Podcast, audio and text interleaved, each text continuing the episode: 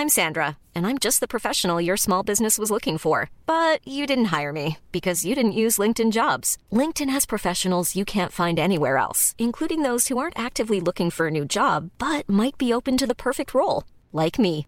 In a given month, over 70% of LinkedIn users don't visit other leading job sites. So if you're not looking on LinkedIn, you'll miss out on great candidates like Sandra. Start hiring professionals like a professional. Post your free job on linkedin.com/people today.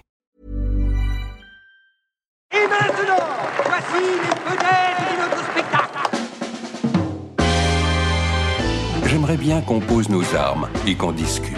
Bon, bah lui, il va me prendre la tête. Jack, je veux que vous me dessiniez comme une de vos françaises. Ah non, c'est chouchou je veux, pas la moche Zut, rezut et rezut derrière Ah, je vois, monsieur se fout de moi Monsieur fait d'ironie Mais où est-ce que vous vous croyez, merde? Au cirque?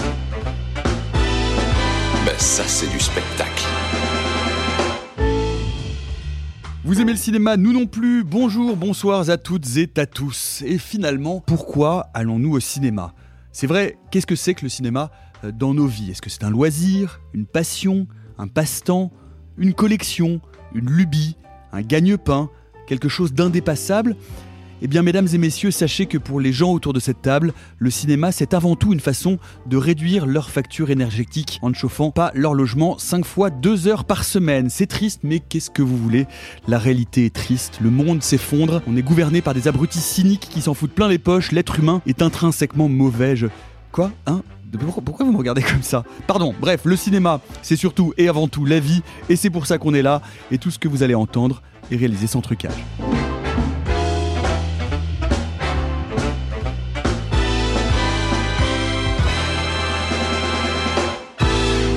Ça dépasse tout ce que j'ai pu imaginer. Salut les amis Bonjour. Hello. Bonsoir. Bonsoir. Bonsoir, bonsoir. Euh, en un mot, c'est quoi le cinéma en un mot Arthur? L'amour, pourquoi c'est le premier truc qui m'est venu en tête? Je sais pas. Mais c'est parce que c'est toi. Parce que tu es une belle Je te- personne Je te jure que c'est le premier truc qui m'est venu en tête. Oh, L'amour. que c'est mignon. Non, c'est une réponse un peu nulle, je suis deg. Non, c'est très joli. Je suis sûr que Simon il va dire un truc trop intelligent. Eh bah, Tim- Simon, qu'est-ce que tu vas dire? En un mot, le cinéma. Tu n'as pas le droit de répondre euh, triphasé. Ah merde. tu, tu me connais, tu me connais tellement bien. Par cœur. Euh, ah merde. euh, C'est long comme moment. Oui, bah oui, bah, Ouais. qu'est-ce que tu veux, je m'y attendais tellement pas. Euh, tu- tu- tu- tu- Bon, Choc. Choc. Échappatoire. Ah, mais t'as dit amour. Donc, euh, ouais, putain, j'aurais répondu ça, je crois, en fait. Ah, bah, allez. amour, allez, pas Spielberg. Amour. Bah non, pas Spielberg. Ah. Le- Mais non, mais c'est Nicolas, Mais en le un mot. C'est la vie. Le cinéma, c'est la vie. Ah, c'est pour ça Ah qu'on est Ah, il y là. avait une réponse en Évidemment, il y avait une punaise. réponse. Bah oui, mais comme tu l'avais déjà dit. Eh bien oui, mais vous aviez le droit de reprendre. C'était un truc pour pouvoir avoir une réponse Ah oui, mais alors, attention, immédiatement on est censé être réalisé sans trucage. Je suis très, je suis très sévère sur cette question. Vous hein. voyez bien que cette émission n'est pas répétée, le niveau est déplorable. Bref, cette semaine au programme, un astronaute envers et contre tout, un marchand de sommeil malgré lui, une femme de compositeur à son corps défendant, des criminels sanguinaires mais un peu moins que l'autre, et pour commencer, grosse et sa sortie, petite et sa taille. Waouh On a dit que c'était pas la taille qui comptait. Je suis trop fier de lui, vous verriez son sourire. J'ai écrit ça tout à l'heure, je redécouvre mon texte et je... Bref, la nouvelle marvelerie de l'année sur tous vos écrans, Ant-Man et la guêpe Quantum Mania, troisième aventure de Scott Lang, l'homme fourmi, de sa compagne la guêpe, de son père, de sa mère, ses frères et ses sœurs. Oh, oh, par- Pardon. Waouh Waouh. C'est de pire en Waouh, pire. je sais- je sais pas ce que j'ai aujourd'hui. Oh, un iceberg, mon dieu Pour nous l'esquiver Oh, on prend l'eau ah. Et oui, maintenant nous allons mimer des euh, films de façon vocale et vous devrez les reconnaître et vous pourrez gagner des trombones. Bref, on plonge dans le monde quantique avec un nouveau grand méchant Kang qui lance officiellement la phase 5 du MCU. Accrochez-vous à vos oreilles. Il peut réécrire l'existence même. Disloquer des flux temporels. Ne lui accorde aucune confiance. Peu importe qui il est. J'ai manqué trop de choses. Grâce à lui, on pourra avoir une seconde chance. Ant-Man et la guêpe Quantum Mania, c'est un film de Peyton Reed. Alors, alors, alors, alors. Qui commence je veux, je, je- je- Simon trépigne, Simon déteste, Simon vomit ce film. Donc, est-ce qu'on pourrait commencer par un avis un peu plus mesuré qui pourrait, euh, voilà, faire euh, office, utiliser sa raison pour trouver Bah, du ça pour, tombe bien, il y en a qu'un. Il y en a qu'un, Nico, et tu le sais très bien, Mais fais pas de sais. suspense en fait. Mais oui, mais, mais c'est bon parce que tu vois l'amour dans ce film. Et c'est cet amour-là pour Ah, le ma- cinéma c'est vraiment défendre. pas le mot qui viendrait aller. Pas du tout. Non, après, c'est un truc qui devient de plus en plus difficile à assumer, je crois, d'aimer Marvel, malheureusement, parce que ça fait quand même quelques films que ça devient compliqué. Cela étant dit, pour quelqu'un qui regarde Marvel assudément, ass- Assidé- assi- assi- assidûment. assidûment, pas simple, hein. C'est le mot de la semaine. On, baisse de On niveau baisse de de niveau. l'émission en émission. Le mot de la, la- la semaine prochaine sera table. Non, moi qui regarde euh, assidûment depuis, euh, depuis maintenant euh, au moins 10 ans, euh, il y a quand même une forme de sympathie pour cette franchise, même si je vois bien que le niveau baisse. Néanmoins, il se passe quelque chose de pas inintéressant, c'est que vu que le niveau baisse, eh bien le niveau d'attente aussi diminue. Et du coup, je n'avais vraiment aucune hype, attente, que sais-je, autour de ce film qui vraiment ne m'enchantait pas. Et moi, je me prends un film plutôt sympathique. Un film qui m'est sympathique, qui est par moments pas très beau, mais qui est aussi par moments vraiment joli, je trouve, et qui pendant euh, une bonne moitié est un film d'aventure qui s'assume comme étant un truc bête et méchant en mode Let's go to the adventure Et moi, ça me parle. Je me dis c'est un peu plus euh, naïf que ce que le MCU a pu nous offrir récemment. Et puis, surtout, il fait quelque chose que aucun film de Marvel n'a réussi à faire depuis deux ans, à savoir faire un peu avancer le bousin. Et donc, là-dessus, il coche des cases de ce que moi j'attends d'un film Marvel. Il me présente un grand méchant qui, même s'il n'est pas très bien écrit, même si à la fin il a des excès de violence qui devraient amener à des événements qui n'arrivent pas, moi j'y crois. Puis j'adore Jonathan Majors et je trouve qu'il est convaincant. Il était déjà dans Loki. Voilà. Euh, qui est donc- Kang, donc, qui interprète. euh, alors qui- dans la série, il s'appelle pas Kang. Oui, il a, dans une- Loki. c'est une forme. Voilà, il, arrive à, il, a- il arrive à la fin. On peut préciser qu'on l'a vu dans Lovecraft Country, qui va jouer Oui. bientôt dans Creed 3. Euh, voilà. dans ouais, c'est un, grand acteur et je trouve qu'il réussit à l'incarner plutôt bien le il y a des problèmes d'écriture en grande partie mais voilà moi je trouve que c'est un film qui en fait qui ne pète pas plus haut que son cul qui est euh, assez euh, Son petit cul. ah c'est un, petit Un cul c'est le cul bah, d'une- petite fourmi. Petit cul de Oui, tout fourmi. à fait. Euh, non, et puis je, je trouve que c'est un film qui, qui assume de, de faire des références à Star Wars sans tomber dans du plagiat. Je sais qu'on n'est pas d'accord autour de cette table, et moi, je, je trouvais ça plutôt Enfin, vraiment, vraiment, j'ai trouvé ça pas mal. Et puis, euh, et puis même dans, tout ce qui ne va pas, moi, il y a quelque chose qui me plaît dans l'écriture des personnages, qui est qu'en fait, post-Thanos, tous les héros s'en foutent. Ils sont un peu désabusés, et pourquoi se battre?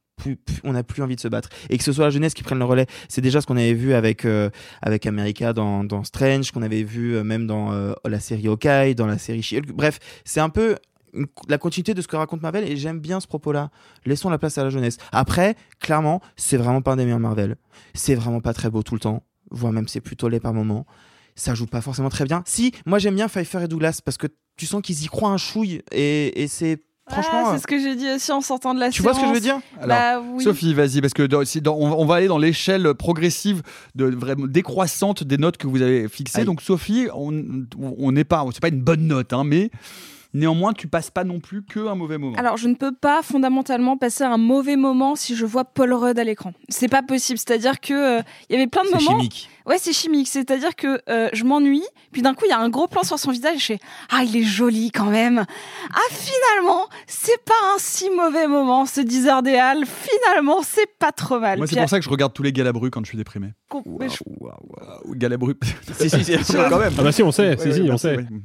Bon, Mais, bref, euh, mais donc, du coup, ça, ça me sauve le film parce que euh, je suis un peu triste de, je suis un peu triste de sa carrière. Je trouve qu'on le voit pas assez. Je trouve qu'il avait un, un gros, gros potentiel de euh, d'acteur de petits films indés. Euh, il aurait pu avoir une carrière pour moi qui se rapproche un peu limite de celle de la direction de celle d'Adam Driver en mode je passe par du petit cinéma indé, par Bombach et puis après je vais vers autre chose. Je pense qu'il avait ce potentiel-là en- à- après Friends et en fait non pas du tout. Donc euh, je me raccroche à ce que je peux avoir, c'est-à-dire que quand je le vois dans Apato, même si c'est un mauvais Apato, bah je suis contente qu'il soit là parce que je trouvais que je trouve que c'est un bon acteur. Et, puis surtout, bah euh, oui, c'est pas pour rien qu'il a été élu l'homme le plus sexy de l'année il y a deux ans par je sais plus quel magazine. C'est je trouve qu'il incarne une, très très belle euh, beauté masculine qui me plaît, un peu geek, un peu. euh, Enfin bon, ça c'est encore un autre sujet, mais je, suis contente. Il incarne quelque chose qui me plaît à Hollywood. Il y, a- il y a un lien peut-être intéressant. Moi, je, je trouve qu'il aurait pu, à un moment donné, flirter avec une carrière à la Bill Murray. Aussi, oui. C'est-à-dire euh, à la fois dans du cinéma grand public, comique, et, euh, et qui ressource un peu, parce que on pourra en reparler tout à l'heure, mais finalement, le, le premier Ant-Man repose beaucoup Mm. sur, euh, bon, sur Edgar Wright, ou en tout cas ce qu'il en a laissé, et sur lui en tant que potentiel comique. euh, Et qui fonctionne très bien. Et qui marche vraiment plutôt pas mal. Et là, euh, voilà, d'ailleurs, Bill Murray, euh, enfin, je dis pas ça, enfin, il faut. Oui, euh, il, paye- il passe Il une tête et il ouais. prend un chèque, quoi. Mais j'étais un peu déçu d'ailleurs de son, de Ouais, son tout petit caméo. euh, c'est pas très, ouais, c'est ça, c'est pas très intéressant. Mais en, en tout cas, pour revenir ce que dit, sur ce que disait Arthur, je suis d'accord avec toi sur euh, sur Pfeiffer. Sauf que, et là, je lance un, un nouveau sujet. J'ai hâte de vous entendre dessus. Je l'ai pas reconnu. Et, et je suis pas, je suis pas une, une, une espèce de personne qui a jamais vu Michel Pfeiffer de sa vie ou qui la découvre maintenant ou qui, genre, encore une fois, Les Sorcières d'Eastwick est un de mes films préférés, donc c'est pas.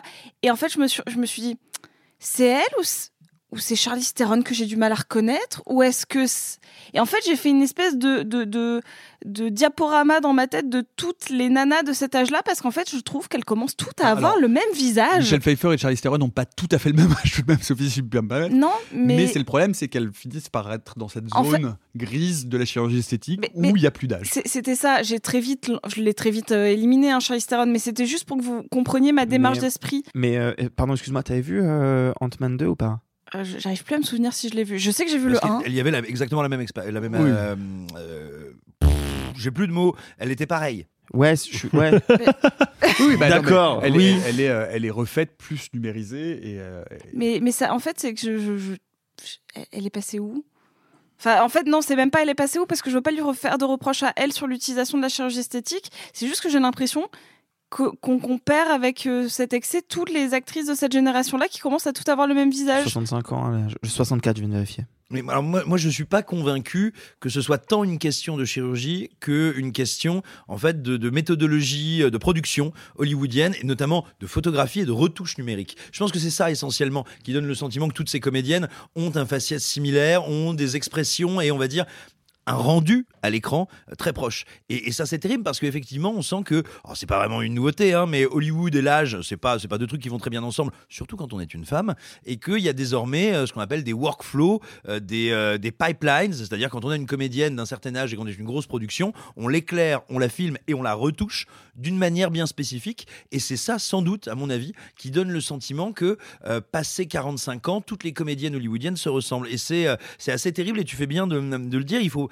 surtout qu'on sorte de cette espèce de dialectique qui dit mais qu'est-ce qu'elle a bien pu faire là-dedans? Parce qu'il y a un système euh, et auquel on participe en posant la question dans ces termes-là. Ce ne sont pas elles qui tout d'un coup auraient la lubie euh, euh, d'aller chez le chirurgien. C'est un système qui ne leur donne pas véritablement le choix et qui les contraint de manière assez vicieuse à aller faire de la chirurgie et à devenir alors soit un objet un objet d'opprobre si elles n'y vont pas ou un objet d'opprobre si ça n'est pas tout à fait réussi ou tout à fait au goût de l'époque.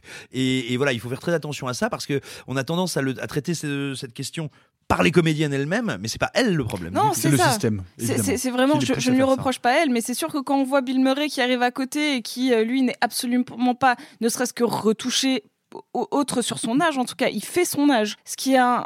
En fait, c'est- ça. Je trouve que Paul Rudd, on a, on a cessé de le glorifier depuis qu'il vieillit parce que d'un coup, il incarne quelque chose sur le vieillissement des acteurs à Hollywood qui est euh, cette espèce de euh, cinquantenaire sexy qui fait Mm. un peu plus jeune que son âge mais qui reste un peu naturel. Alors que, bon, ok, ils ont, ils ont 14 ans d'écart, mais elle, on, on sait même plus lui donner d'âge en fait. Euh, Tu me dis qu'elle a 60 ans, tu m'aurais dit qu'elle en a 8 de plus ou 8 de moins, j'aurais dit ok, parce qu'elles se ressemblent tout- toutes. Alexis, si on revient euh, au film, on descend un peu dans l'appréciation. Une des grandes qualités de ce film, il faut le dire, c'est sa durée. Il ne Euh. fait que deux heures. Non mais pour un Marvel, on est sur du Marvel court. Ouais, mais on va, faut faut être honnête deux minutes. On peut pas, on peut pas dire à un film, ah, il ne dure que deux heures. Ah, on mais peut pas on- considérer que c'est une qualité en fait. tu On en, non, mais c'est- on en est là, ça mais dit c'est- quelque C'est chose. une hein. qualité au sein de- du MCU, effectivement, parce que le MCU a fait partie, euh, a- en tout cas, euh, démocratiser cette idée de la longueur extrême. Euh, attention, hein, il n'est pas le seul. Il y a beaucoup, beaucoup d'autres films qui lui ont, Oui. euh, qui, soit qui l'ont fait en même temps, soit qui lui ont emboîté le pas. The Batman fait trois heures. hein. Exactement, Et- ouais. dans- dans les et j'aime bien. The Batman, Oui. mais dans The Batman, il y a du gras, il y a des trucs à couper, et je pense que le prochain John Wick qui fait 2h45, ça va être même problème. ouais. Euh, non, en fait, moi, le, le souci, c'est que contrairement à ce que disait Arthur tout à l'heure, je suis pas du tout d'accord avec, avec ta lecture du film, Let's euh, en toute amitié, hein, mais c'est pas du tout un film naïf, c'est un film ultra cynique.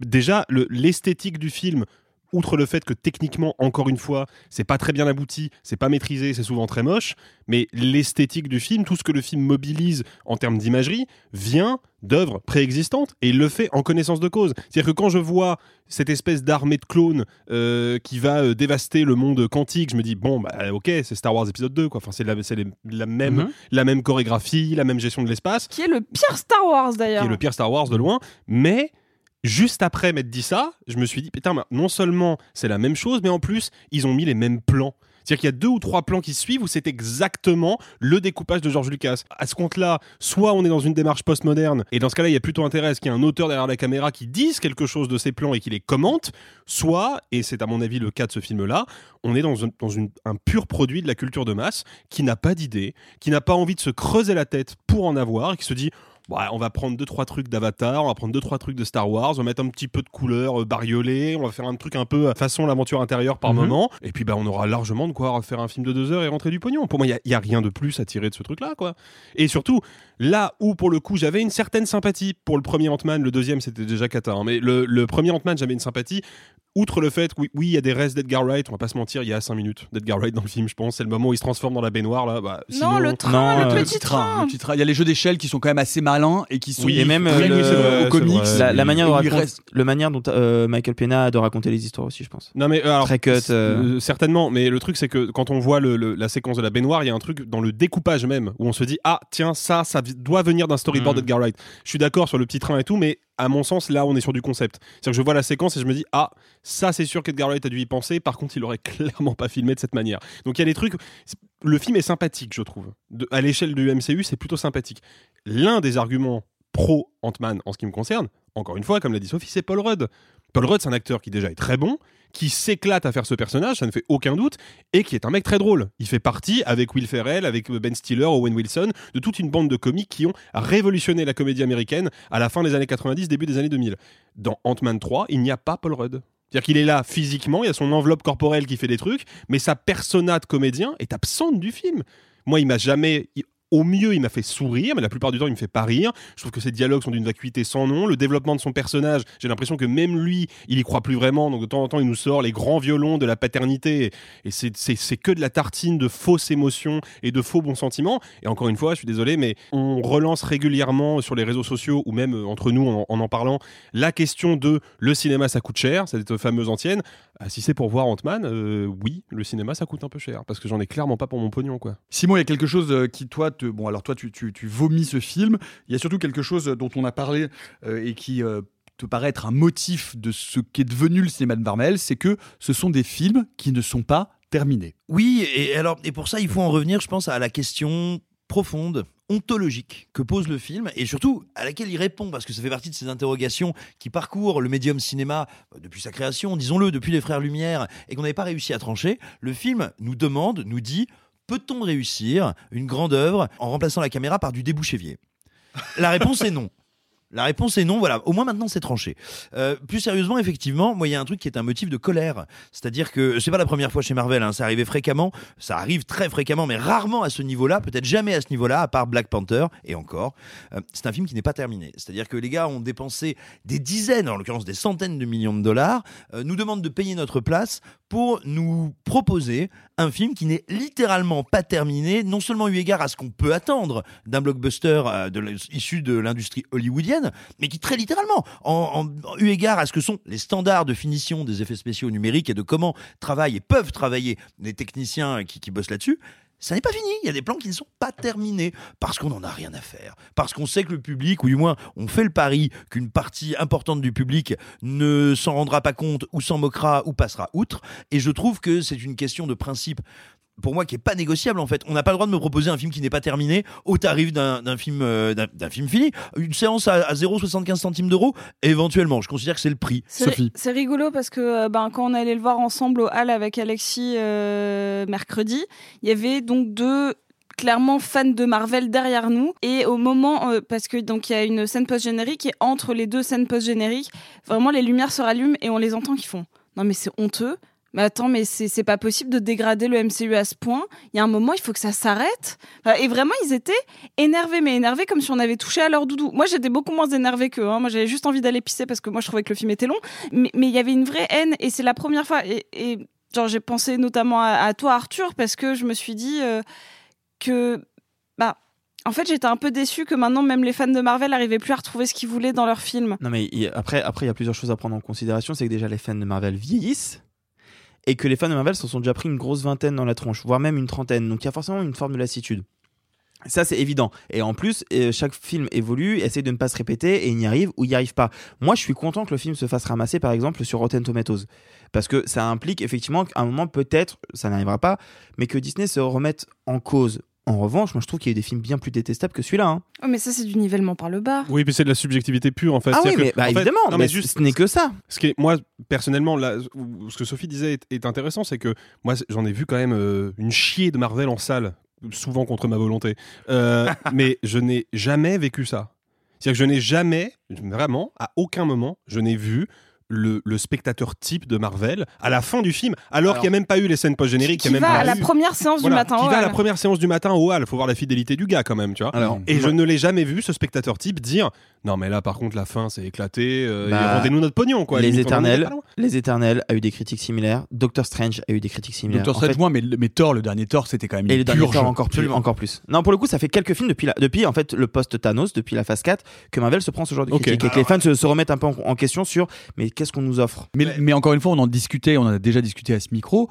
Néanmoins, la, la- la- la machine à billets, la planche à billets tourne. Les gens continuent à y aller. Alors peut-être qu'ils y vont un peu moins, mais néanmoins, Simon me fait euh, des mouvements de maracas avec. Qu'est-ce que tu essaies de me dire? Est-ce que Avec, tu as euh, envie de avec, avec une partie de mon corps qui ne peut pas faire le son des maracas. Eh bien, tout simplement, ce que je veux dire, c'est attention, n'oublions pas, nous on a tendance, parce que euh, la plupart des gens autour de cette table, on suit, euh, de, de- à l'insu de notre plein gré ou non, le MCU depuis ses débuts, c'est-à-dire en 2008. Mais et bien sûr, il y a des gens qui se lassent et qui vont cesser de le suivre avec autant d'assiduité. Mais il y a plein de nouveaux spectateurs. Il y a plein de spectateurs qui Bien sont sûr. arrivés par Disney+.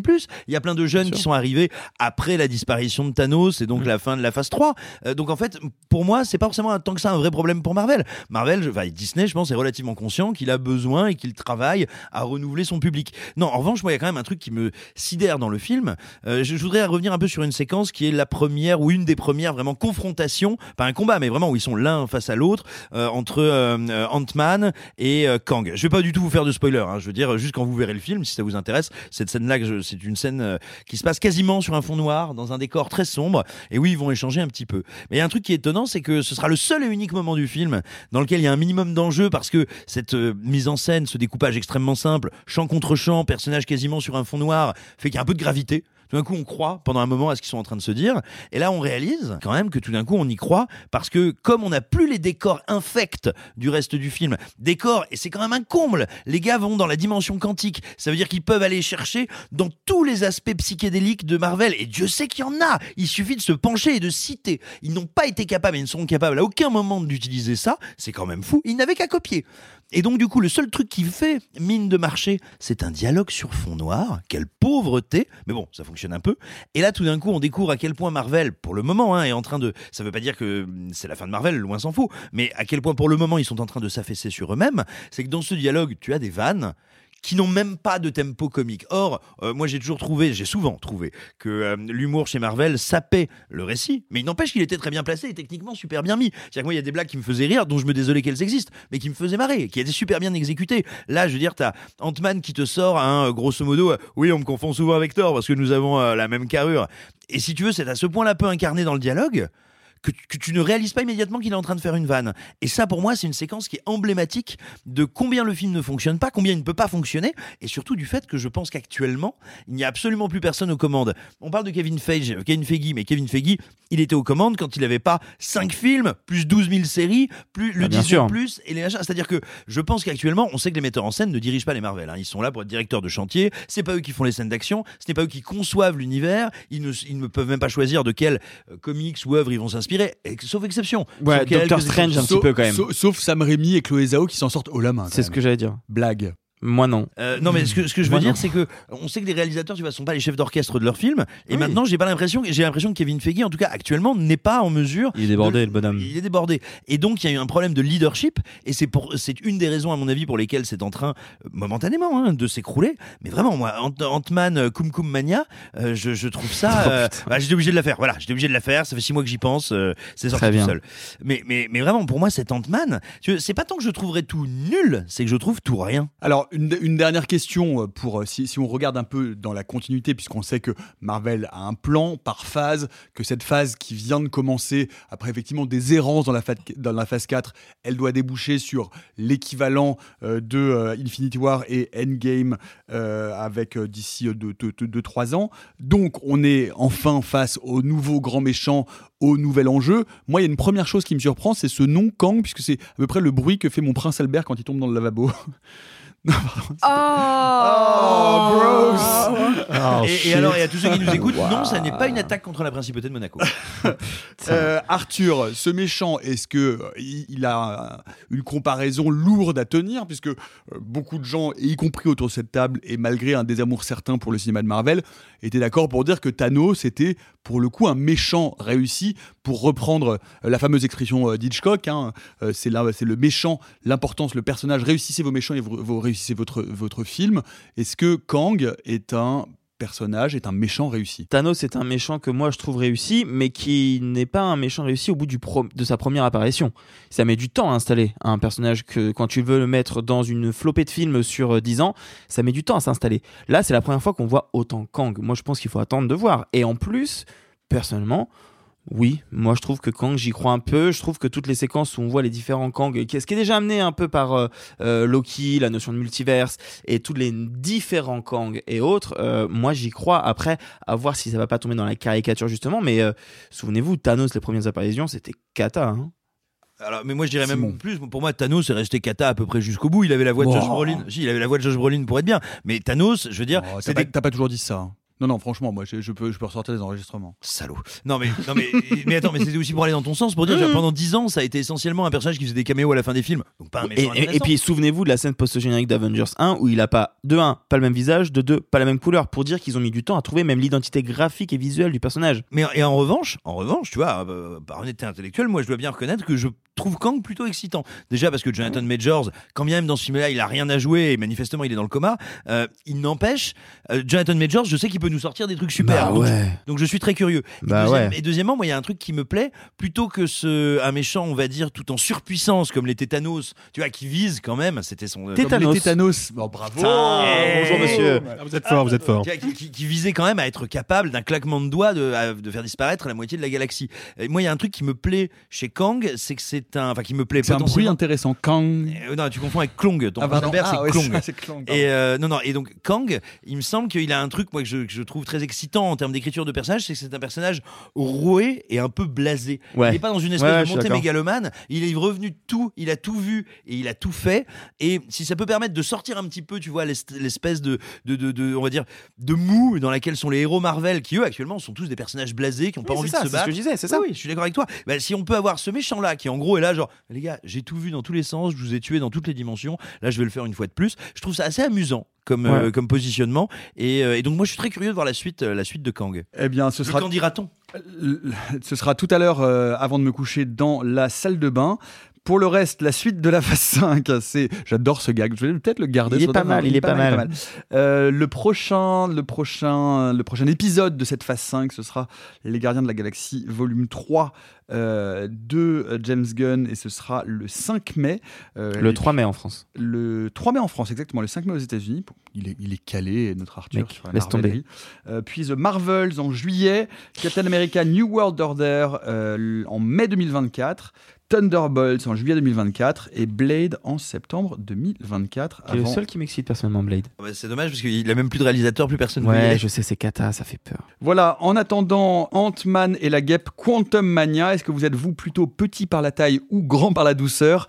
Vous pouvez nous répondre en commentaire sur les différentes applications de podcast, puisque c'est mieux pour nous, c'est mieux pour vous, c'est mieux pour tout le monde, ou sur nos réseaux socials, at RS Trucage sur Twitter ou sur Instagram.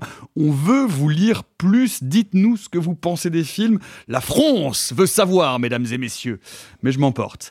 On va parler euh, des actus euh, de la semaine avec euh, quelques disparitions, celle notamment de Raquel Welch, Simon. Raquel Welch nous a donc quitté, nous a quitté à l'âge de 82 ans. Elle est restée dans les mémoires comme une comédienne plutôt de série B, hyper sexualisée, hyper sexualisation qu'elle dénonça d'ailleurs dans son autobiographie.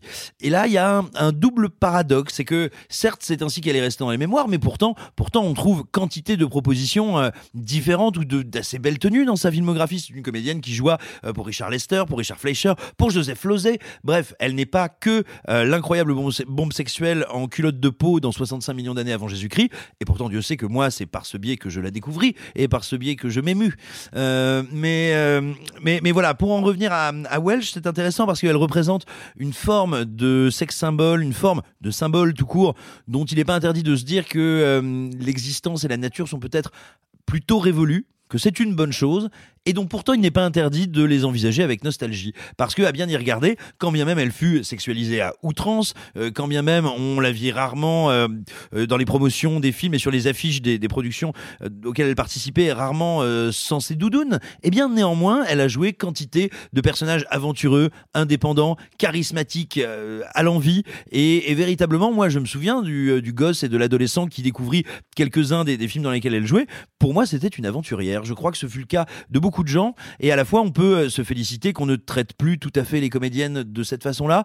Et en même temps, on peut aussi peut-être se rappeler que notre regard, notre regard, eh bien, il est marqué dans le temps, il est marqué par notre présent. Et on a tout intérêt à nuancer un petit peu nos défiances, mais également nos élans avec certains symboles du passé. Et enfin, regardez 65 millions d'années avant Jésus-Christ, vous y découvrirez les slips de peau, mais aussi les dinosaures en stop motion de Ray Harryhausen. Bref, Raquel Welch, c'est tout un pan du cinéma, d'un cinéma généreux, décomplexé, idiot parfois, créatif souvent et divertissant toujours. Eh bien, euh, reprenez donc une petite part de Welch. Oh, excellent. Le Voyage fantastique de Richard Fleischer en 66, qui est un film merveilleux qui préfigure, qui sera remaké en l'aventure intérieure, euh, notamment, et qui sera euh, un sujet de euh, réutilisation, de réemploi et de réécriture par Asimov, qui va écrire deux romans inspirés de ce film.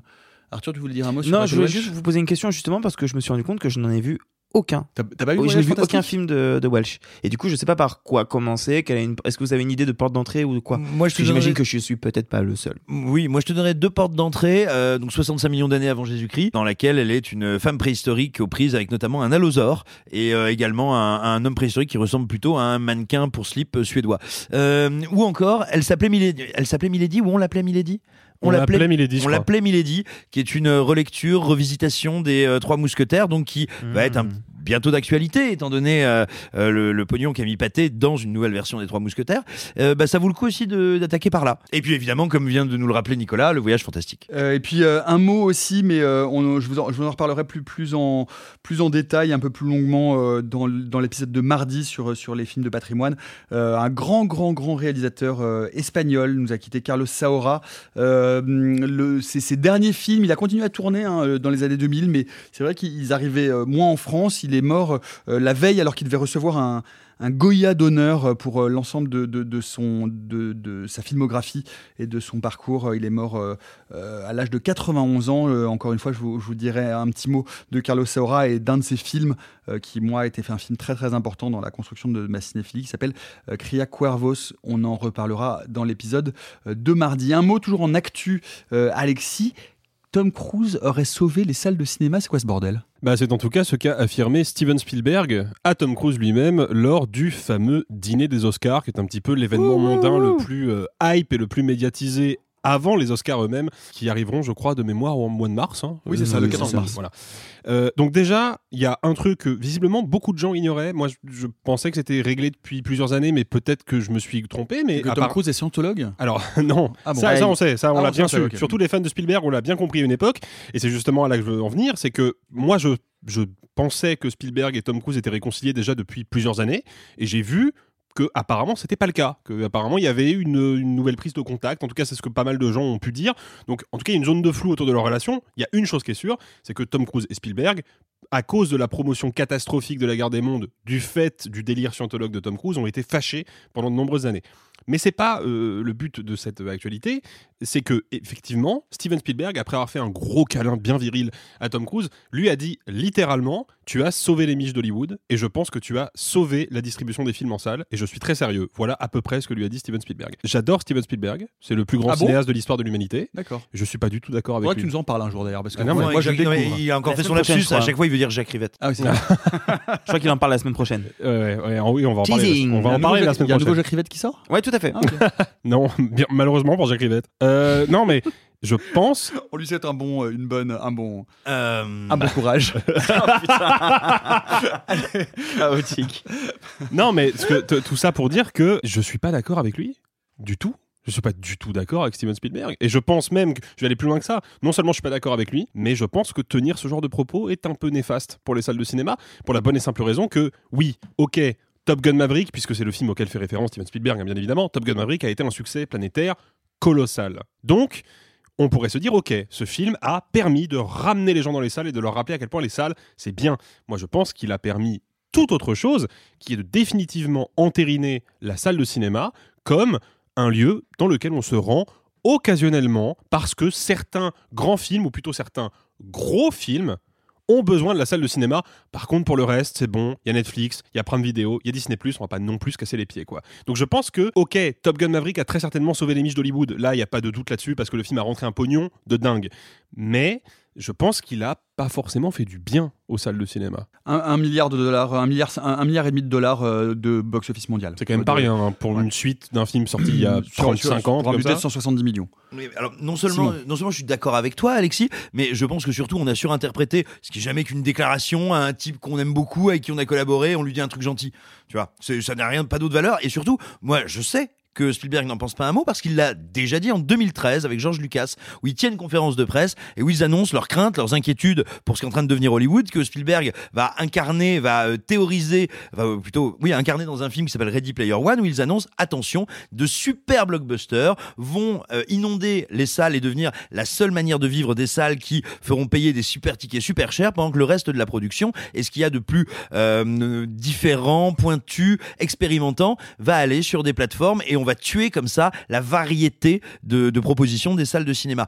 Et c'est précisément ce que tu viens de décrire comme phénomène avec Top Gun ou ce, qui, ce à quoi on a assisté avec Marvel ces 15 dernières années. Donc il le sait très bien, Spielberg. Et vous, est-ce que vous pensez que Tom Cruise euh, et que Top Gun Maverick euh, a sauvé euh, les salles de cinéma ou est-ce que c'est un énorme bullshit? Vous pouvez en discuter et nous donner votre avis sur les différents commentaires des plateformes sur lesquelles vous nous suivez. Transition, un petit mot de la fête des Kougours qui passionne nos amis d'outre-Québec qui ont découvert il y a peu cet étrange légume, ressemblant à s'y méprendre à une énorme paire de. On va passer de euh, Ant-Man et donc de l'infiniment petit à l'infiniment grand, du monde quantique à la relativité générale, de Schrödinger à Einstein. Et oui, direction l'espace, direction l'espace directement depuis, pas la terre ferme, mais depuis la ferme. C'est l'idée un peu folle de Nicolas Giraud pour son deuxième long métrage en tant que réalisateur, L'astronaute. Le personnage qui l'interprète, Jim Desforges, est un ingénieur aéronautique qui rêve d'aller dans l'espace donc, un rêve tellement puissant qu'il va tout mettre en œuvre pour le réaliser, quitte pour cela à construire sa propre fusée dans la ferme de sa grand-mère. Il est de combien le taux d'échec? 32%. Faudra pas non plus des années à ma boîte pour découvrir toutes les pièces que je leur ai piquées. On est tout prêt. Jim peut réussir. J'ai envoyé une copie du rapport au siège et j'ai prévenu la DGSI. Je suis pas venu jusqu'ici pour qu'on se fasse arrêter à trois jours du décollage. Fais-moi confiance. Tout se passera bien. Il s'agit de votre vie. L'astronaute de Nicolas Giraud, avec euh, notamment euh, eh bien, Nicolas Giraud, Mathieu Kassovitz et Hélène Vincent. Euh, Fly Me to the Moon chantait euh, Sinatra, puisqu'on en parlait. Vole-moi dans la lune, Sophie. Eh ben, quelle transition Alors, je suis- pêche ce soir. Je suis, je suis pas sûr, mais je pense qu'il y a une erreur de, de, De- ah, de traduction, de- oui, je pense. Je sais pas, moi l'anglais, c'est pas mon truc. Et bah, oh non, j'a- j'allais dire un truc trop méchant. On va commencer tranquillement. C'est un très joli film, euh, plein d'espoir, euh, plein d'amour, vu que pour euh, Alexis euh, et Arthur, c'est ça le cinéma, c'est l'amour. Et ça, en tout cas, le film n'en est vraiment pas dénué. Il a tout, tout l'espoir qu'on y projette quand on est enfant. C'est-à-dire que le personnage lui-même est un espèce de grand gamin devenu adulte qui a les pouvoirs et les capacités, les compétences de mettre en pratique ses, ses rêves, son rêve d'aller dans l'espace. Avant qu'on fasse ce petit tour de table, j'avoue avoir un énorme bémol avec le film qui est, alors qu'il il flirte avec euh, euh, du Gravity, même surtout euh, sur... parce que le film a une ambition visuelle d'emmener ses personnages ailleurs. Enfin, il y, y a quelque chose de très très beau dans, dans cette ambition avec ce tout petit budget. Et donc moi, je suis très impressionnée de voir la mise en œuvre et la pratique et, la, la- la qualité de, de mise en scène, de photos, de tout ça. Et de s'appliquer aussi peu à l'écriture des dialogues. C'est, vraiment euh, de, de la, de, de la volonté. Mais c'est le scénario de la famille Bélier et ça me, ça me, ça. Non, je, non, non, je vous jure, je- non, non, je vous le jure. Et les- ton âme d'enfant qui. mais mon âme d'enfant, elle arrive, Elle arrive à être chopée par euh, par euh, par des petits des, des petits instants visuels. Mais si vous revoyez le film autour de cette table, faites attention au dialogue, c'est-à-dire qu'ils ne sont que fonction. Il n'y a pas euh, autre que susciter de l'émotion A au point A, euh, être porteur d'information B au point B, et surtout, ils n'ont aucune poésie, aucune euh, aucune vraie émotion, et, c'est vraiment un gros gros défaut. Je dis pas ça pour pinailler ou quoi que ce soit. C'est un film que j'ai envie d'aimer parce que c'est un film que j'ai envie de défendre, et j'encourage les gens à aller le voir parce que il est fait de plein de belles intentions et de belles choses. Et moi, en tant que qu'ancienne ou en- encore scénariste, j'en sais rien. Moi, ça, ça m'énerve de, de voir que Putain, J'ai cru que tu allais parler de, de Kant. J'étais là, waouh, qu'est-ce qui se, pourquoi, pourquoi, quel rapport putain, Kant En tant, en tant que kantienne, j'étais là, hein, quoi Mais Kant- Kantienne, en tant que kantienne. que, scénariste Mais en plus, kantienne, c'est Ah, oui, c'est tout pour ça j'étais là, genre, quoi les scénaristes kantiens, mais qu'est-ce que Qu'est-ce que ça veut dire? C'est un concept, n'empêche, c'est un concept super rigolo. Tout le monde, tout le monde sait très bien en plus autour de cette table que Sophie est plutôt Heidegger que Kant en plus, vraiment. Tout le monde, vraiment. Et puis ne nous mentons pas, réaliser son trucage est avant tout une proposition spinoziste. Spinozo-lacanienne, je dirais. Oh, allô Lacan Bobo, comment tu m'as fait Je suis pas beau? Tu l'as déjà fait la semaine dernière. Non, non, mais il a, il a trois blagues. hein. Excusez-moi, excusez-moi, fermez-la. voilà, merci. C'est ça. Non, parle, Ar- Arthur, on a parlé d'amour du cinéma. Est-ce qu'on peut, est-ce qu'on peut parler un peu d'amour? Est-ce qu'on peut Mais- parler un mais- peu d'amour mais et de mille l'amour fois. que nous transmet ce film? Mais mille fois, en fait, moi, le film me plaît peut-être plus encore que parce que le film est que parce que le message qu'il transmet. L'astronaute, c'est l'histoire d'un réalisateur qui veut à tout prix faire son deuxième long, un, un film sur l'espace, et qui pour ce faire va raconter l'histoire d'un personnage qui veut à tout prix réaliser son rêve, qui est aller dans l'espace. Et je trouve que le parallèle entre la trajectoire du réalisateur et la trajectoire du personnage est vraiment belle. Surtout que elle aboutit à cinq minutes, ce que je trouve d'une- vraie poésie, une poésie spatiale, ce qui est pas si courant. Euh, en tout cas, encore plus pour le cinéma français, parce que effectivement, c'est un film fauché et ça se voit. Je suis d'accord que c'est pas un film qui est parfait du tout. Il y a, une colorométrie qui est un peu fadasse. Euh, moi, enfin, il y a des trucs que je peux entendre. Moi, les dialogues, je trouve vraiment pas pour le coup. Enfin, les dialogues, ça m'a pas du tout choqué. J'entends ton point, Sophie. Je- ça m'a pas du tout sauté aux yeux. J'étais j'étais focus sur, euh, j'étais focus sur ce qui se passait devant moi, sur ce personnage que je trouvais très attachant, sur un Kassovitz que je trouvais bon et c'était pas arrivé depuis, je pense, le chant du loup. Donc, moi, été pris par ça et puis, et puis, il y a une vraie volonté de faire du cinéma. Je trouve il y a une vraie volonté de vouloir raconter des choses avec sa caméra, de vouloir euh, même dans l'ampleur du récit qui est, qui est à toute petite échelle. En fait, c'est marrant. Kassovitz en interview, il dit alors il le dit avec l'aigreur qu'on lui connaît, euh, que si ça avait été fait aux États-Unis, ça aurait été un film à 70 millions de dollars de budget avec, euh, avec Mark Wahlberg. Et il n'a pas entièrement tort. On Bah, a cette je pense même qu'il a complètement raison. hein, et je trouve euh, qu'il y a cette beauté dans, dans cette espèce de cinéma d'auteur français de vouloir raconter les choses un peu plus pied à terre, justement. Et, et moi, là-dessus, L'Astronaute, c'est un film que j'encourage parce que vraiment, c'est joli. Et puis, et puis, un point, moi, c'est un artiste que j'aime vraiment beaucoup et depuis longtemps.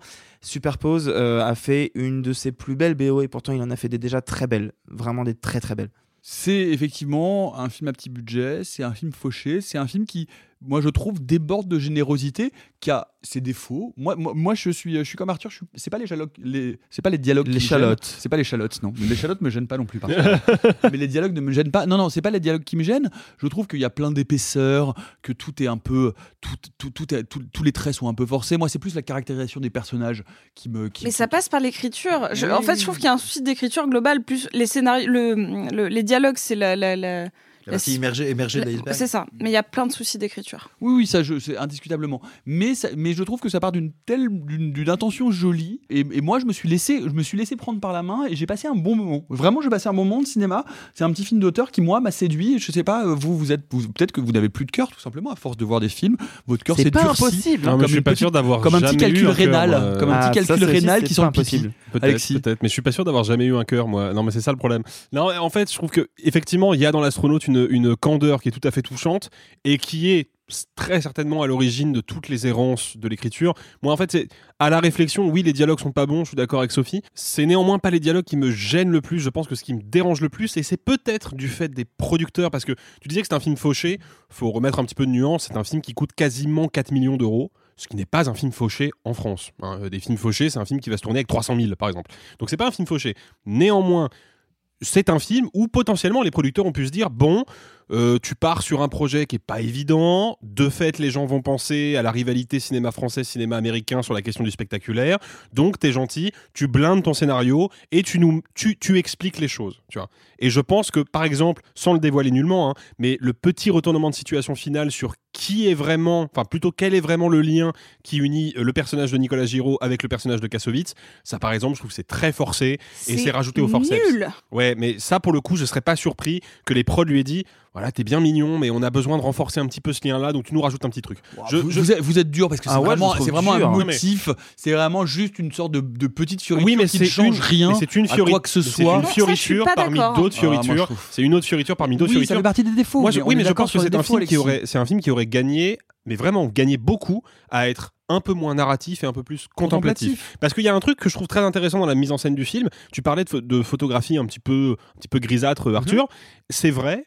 À peu près un tiers du film. Ouais. Parce que dès qu'on sort du quotidien, dès qu'on sort de bah, fondamentalement tout ce qui est littéralement terre à terre, qui paralyse le personnage, dès qu'on sort de ça et qu'on est dans l'élaboration de sa fusée, dans les discussions, dans les réflexions sur comment on va faire pour décoller, est-ce que le carburant va marcher, dès qu'on est dans cette logique-là, d'un seul coup la mise en scène se fait très soignée, il y a des intentions de lumière qui m'ont évidemment touché parce qu'elles viennent directement du cinéma de Steven Spielberg, mais il y a beaucoup, beaucoup de- de- d'effets qui sont discrets, mais qui sont quand même présents et qui sont quand même prononcés, et qui laissent à penser que Nicolas Giraud s'est vraiment posé la question de la forme de son film. Bien sûr. Et le point Oui, culminant je- de ça, Je suis d'accord avec ça. le point culminant de ça, c'est la conclusion du film, Bien sûr. qui, Qui est pour le coup, mais d'un point de vue plastique, Qui est magnifique. tomber par terre. Quoi. Ouais. Ce qu'ils ont réussi à faire avec, encore une fois, un tout petit peu moins de 4 millions de budget, moi je trouve ça sensationnel. Je- si le cinéma français me sert des trucs comme ça toutes les semaines, alors ouais, mais là c'est c'est banco quoi. Alors, je, alors, je suis d'accord avec ça. Et, et- et pour, pour, pour aller un peu plus loin, je suis encore une fois entièrement d'accord sur le fait que le film a des épaisseurs et a des épaisseurs dans l'écriture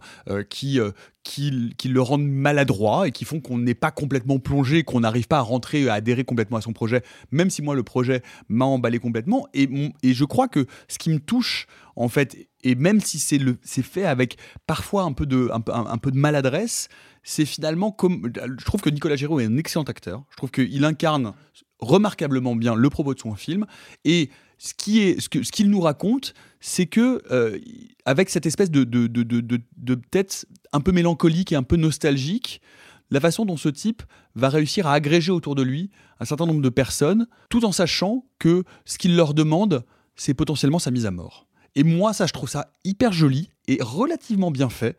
Relativement bien fait parce que euh, il se met en danger, que c'est le premier, la première chose qu'on lui oppose en disant mais tu vas mourir parce que c'est un truc de fou et que tu as des chances de crever et que malgré tout, petit à petit, pas à pas, il va emporter leur adhésion jusqu'à ce qu'ils oublient que ce qu'ils sont en train de faire potentiellement, c'est de le mettre à mort. Et moi, ça, je trouve que c'est ça le propos du film et c'est ça qui me touche. Comme ce cinéaste qui va essayer de chercher des producteurs petit à petit pour faire l'impossible, à savoir un film français qui va dans l'espace.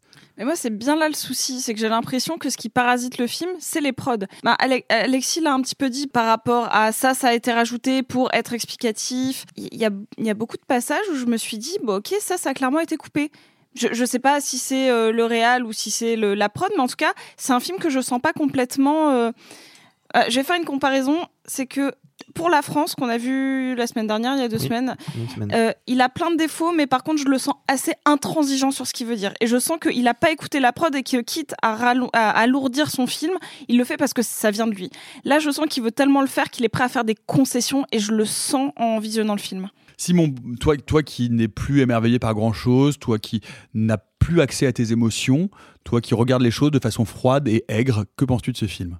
Ah, j'aime quand tu parles de moi comme ça. Non, tout d'abord, je voudrais moi m'inscrire en faux contre euh, ce que vient de dire Sophie, que je trouve bourgeois et dangereux parce que non, les prods, ça ne parasite pas. Les prods, ça permet de passer de bonnes soirées. Ensuite.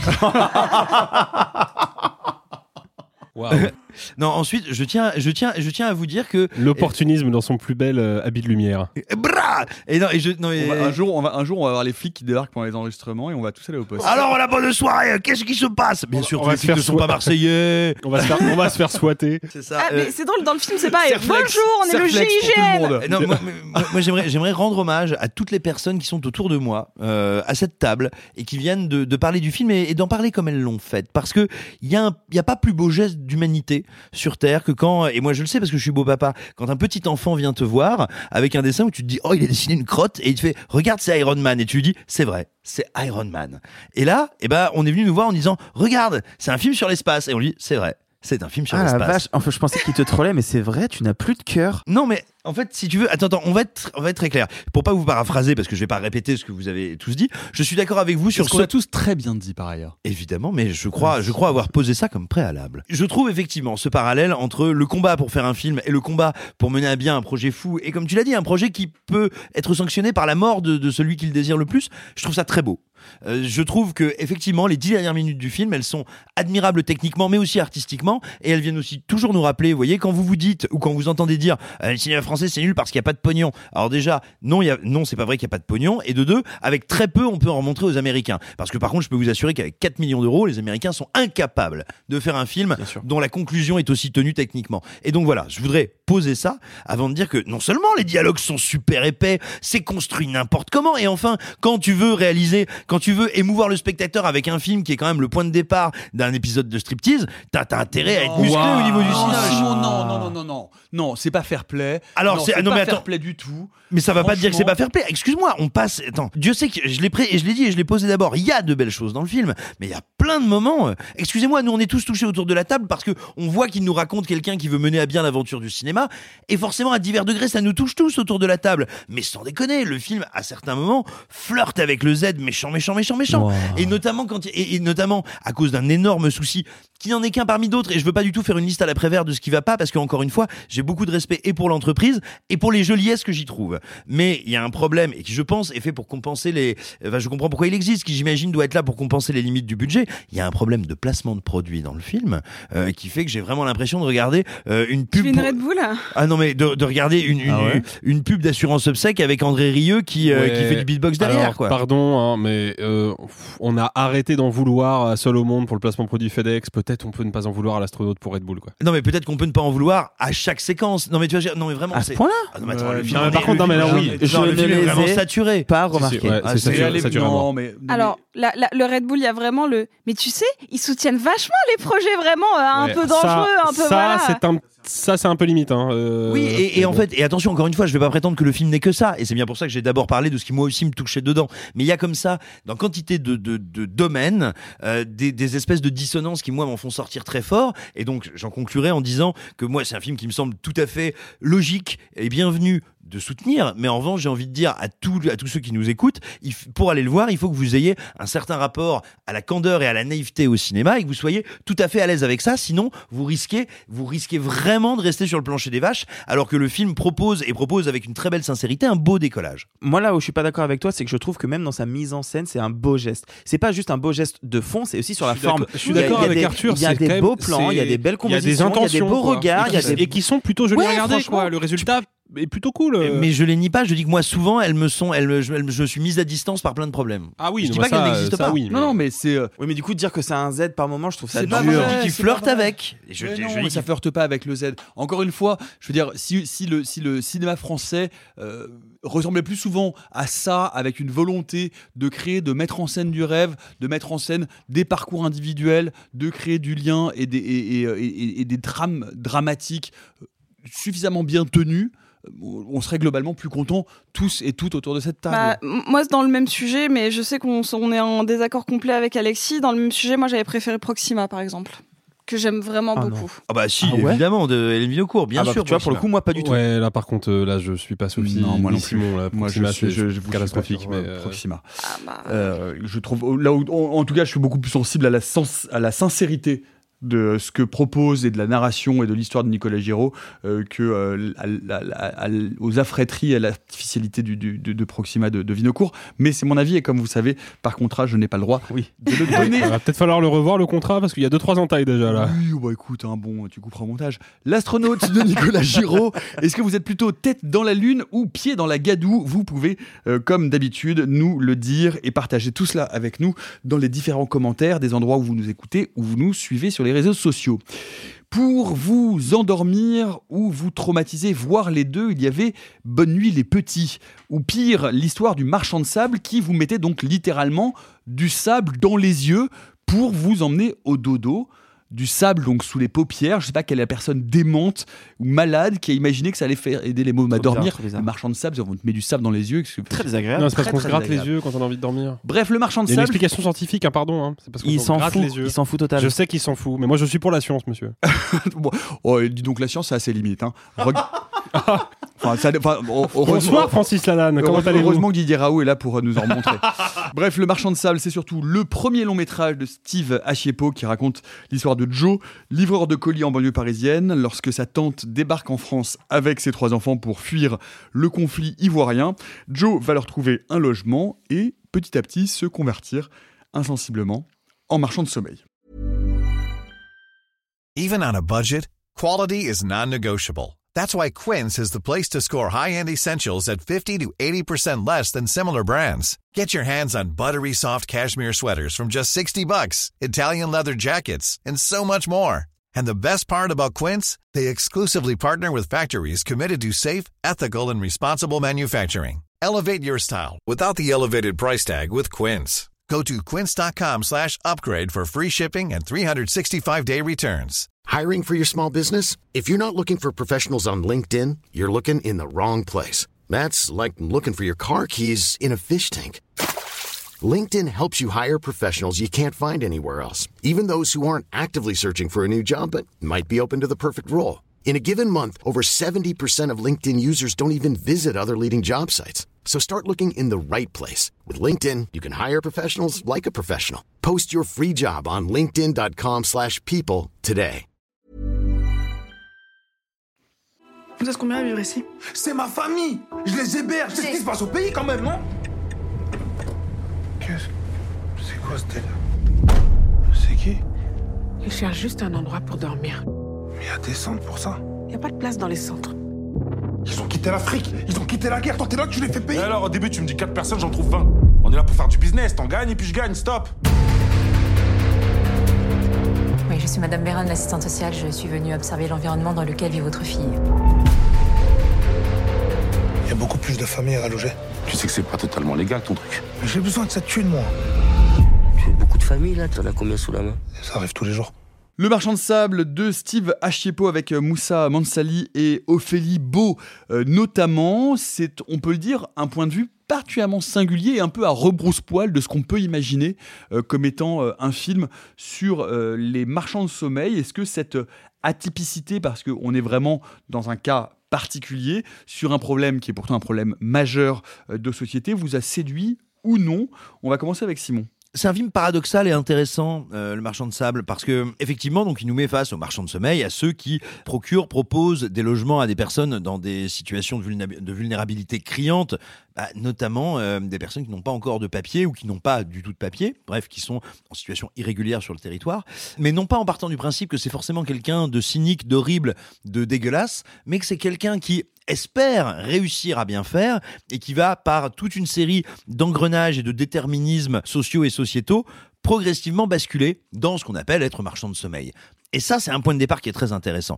Euh, je, je vais certainement pas prétendre que je suis un spécialiste du sujet parce que ça n'est pas le cas, mais il se trouve que moi j'ai dans mes proches, autour de moi, euh, des personnes qui ont à travailler sur ces questions-là et qui moi me disent et me font remonter que bien sûr il y a des abus monstrueux, il y a des problèmes terribles en la matière, mais que si on s'imagine qu'on est face à chaque fois à de terribles personnes incroyablement mal intentionnées, on peut pas régler et, en- et appréhender ces questions-là parce qu'en fait c'est composé d'une myriade de gens qui arrivent aussi par là, par désespoir, par des merdes, par erreur, par cynisme et finalement il est impossible d'appréhender la chose en termes simplement de bien ou de mal. Ça ne permet pas de voir ce qui se passe. Donc le fait que le film nous raconte l'histoire d'un marchand de sommeil qui essaie de bien faire et qui bien sûr ne va pas bien faire, ça c'est très intéressant. Et vraiment le film mérite d'être euh, d'être vraiment salué pour ça. Euh, ces comédiens, me semble-t-il, sont tous excellents. Je pense notamment à Ophélie Beau qu'on voit pas assez et qui, comme d'hab, euh, bah, tout simplement est, brillante. Voilà. Après, ma limite avec le film et je resterai là parce que vraiment encore une fois, moi sa proposition m'intéresse et me paraît originale, stimulante et pertinente. Le problème du film, c'est qu'en termes de stricte mise en scène et de dramaturgie, il reste un peu trop ras du bitume. Il reste un peu trop près de son sujet. Il reste un peu trop avec une esthétique saisie sur le vif, caméra à l'épaule.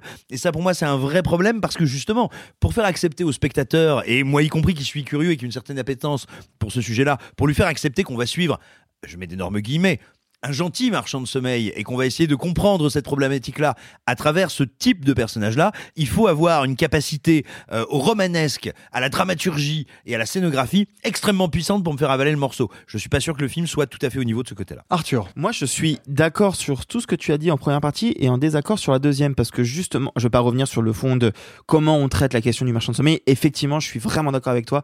C'est très malin et, euh, et hyper intéressant. En revanche, moi, ce qui me plaît peut-être le plus euh, dans Le Marchand de Sable, c'est qu'il me semble qu'il y a des vrais personnages. Que c'est un vrai film de personnages qui sont caractérisés, qui ont des problématiques, chacun, chacune différentes, et que c'est assez bien caractérisé dans le scénario, et que du coup, moi, je trouve que la mise en scène accompagne ce propos-là peut-être plus que euh, le questionnement de fond. Je vois ce que tu veux dire, Alors, mais pour- je me suis mal exprimé parce que c'est ce que je voulais dire. Je pense pas qu'il soit mal écrit. Je pense que la mise en scène, moi, ne me porte pas et ne m'emporte pas. Mais moi, je trouve qu'en fait, la mise en scène accompagne justement cette volonté de- de- d'écriture.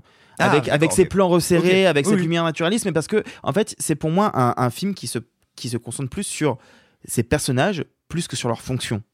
Et en ça, moi, je trouve que la mise en scène colle vraiment bien. Euh, J'ai vu des gens ici et là parler de Ken Loach. Je comprends l'idée. Moi, je suis pas un grand spécialiste de Ken Loach, mais voilà, moi, je, moi, je vois un travail dans la caméra, dans la manière de suivre les personnages, euh, une volonté de raconter ça. Et je trouve qu'il y arrive. Et tu parlais d'Ophélie Beau. Moi, je voudrais parler de l'acteur principal, alors que je connais principalement sous le nom de Sams, parce que au départ, c'était un rappeur euh, qui était déjà le meilleur acteur de la série Validé et que je trouve assez assez percutant. Et c'était le meilleur acteur de Validé. Oui, non, mais d'accord. C'était peut-être même le seul. Mais attends, être le meilleur acteur de validé, si tu veux, c'est comme être euh, le chasseur qui tue le moins de cyclistes. C'est bien, mais c'est pas top. Disons que c'était le seul. On peut dire que c'était le Ah, bah seul. oui, là, ça- là, ça marche. Et, et de le voir justement continuer sur cette voie-là, alors que c'est aussi un, un excellent rappeur, moi ça me fait plaisir. Et puis, et puis encore une fois, on parle, on parle de mise en scène. Il y a un vrai parti pris, il y a un parti pris visuel, il y a un parti pris d'écriture. C'est un premier long. C'est quand même assez, assez fortiche, moi je trouve. Moi, je, enfin, je, je, pas le droit de, vous le dire, mais je, suis assez d'accord avec avec Simon dans dans, dans l'audace du parti pris narratif. C'est se dire, il y a tellement de films faciles à faire sur euh, les euh, et caricaturaux certainement sur ce que sont les marchands de sommeil et euh, de méchants blancs promoteurs immo- immobiliers qui vont victimiser les méchants, les gentils, les gentils migrants déchirés qui, qui, tombent sur, sous leur coupe. Et là, il choisit un nom qui moi m'a un peu surpris, qui m'a même un peu décontenancé. Je dois dire que je, je, je voyais pas bien où il allait en venir et comment ça allait se régler. Et je trouve que là-dessus, il tient quelque chose de à la fois original. Euh, et, euh, et voilà, et, sur un terrain qui est vraiment pas du tout un terrain facile. Et, là-dessus, je suis, euh, je lui sais assez gré euh, de, de, de- de proposer ce type de récit qui n'est pas un récit évident et qui sort euh, des, des- des attendus ou des topos qu'on pourrait imaginer sur ce type de sujet. Surtout que ça lui permet en fait de parler d'autres choses parce que pour moi c'est aussi un film qui peut, enfin c'est cliché hein, mais qui parle aussi du néocolonialisme, qui parle du patriarcat, qui parle du libéralisme à l'excès. Enfin, il utilise ça pour parler de plein de sujets euh, divers et variés que moi je, euh, du coup je trouve ça encore plus puissant. Et oui, et puis disons peut-être aussi un mot, vu qu'on a parlé euh, des comédiens, peut-être un mot d'Aïssa Maïga, euh, qui est, comme à son habitude, bah, excellente, qui, tout simplement est une superbe actrice. et dont moi je me demande si le fait qu'on l'ait un petit peu moins vu ces dernières années à l'écran et pas sans lien avec la sortie qu'elle avait faite sur la scène des Césars où elle était revenue justement sur qu'est-ce que c'est d'être une comédienne racisée en France et où elle avait été reçue, on va dire, euh, euh, avec euh, autant de bienveillance que la Vérole chez le bas clergé. Euh, et tout simplement, je suis ravi de la retrouver au cinéma et de la retrouver dans un très bon rôle. Alors ça, c'était pour la version pour. Maintenant, il y a une autre partie euh, de, des gens présents dans cette pièce qui ne suivent pas exactement euh, ces ressentis. C'est le canapé des aigris. Ce qu'on appelle, ce qu'on, ce qu'on a, ce qu'on est venu à appeler, il faut le dire, euh, vous qui nous écoutez, le canapé des aigris, puisque c'est toujours là où sont euh, assis euh, Alexis et Sophie. C'est pas gentil. Mais nous ne sommes pas gentils, Alexis. Le monde n'est pas gentil. Est-ce que tu as bien vu le voir. Est-ce que tu as vu dehors Est-ce que tu penses que les gens sont gentils Est-ce que tu penses Est-ce que tu penses que Adolf Hitler était gentil Eh bien non. Je suis désolé de le dire. On vient de se faire démonétiser avec Adolf Hitler. non, c'est faux, on n'est pas sur YouTube. Ah, je t'ai bien eu. J'ai pas, j'ai pas grand chose à dire après. Je vais, je vais déjà mettre des gros guillemets sur euh, mon interprétation. Je l'ai vu aujourd'hui. Aujourd'hui, je suis malade, euh, donc euh, je, n'ai pas réussi à rentrer dans le film juste parce que je suis médicamentée et que vraiment ça crée une, distance entre le film et moi qui est hors de ma volonté. Donc peut-être que je redonnerai une chance parce que en vous écoutant, j'ai envie et j'avais l'impression que le film voulait me dire ça. C'est pas ce que j'ai reçu. Et c'est pas ce que j'ai reçu à, aucun moment. Euh, Déjà, je commence le film. Évidemment, à cause de mes cachets, le temps me semble beaucoup, beaucoup, beaucoup plus lent.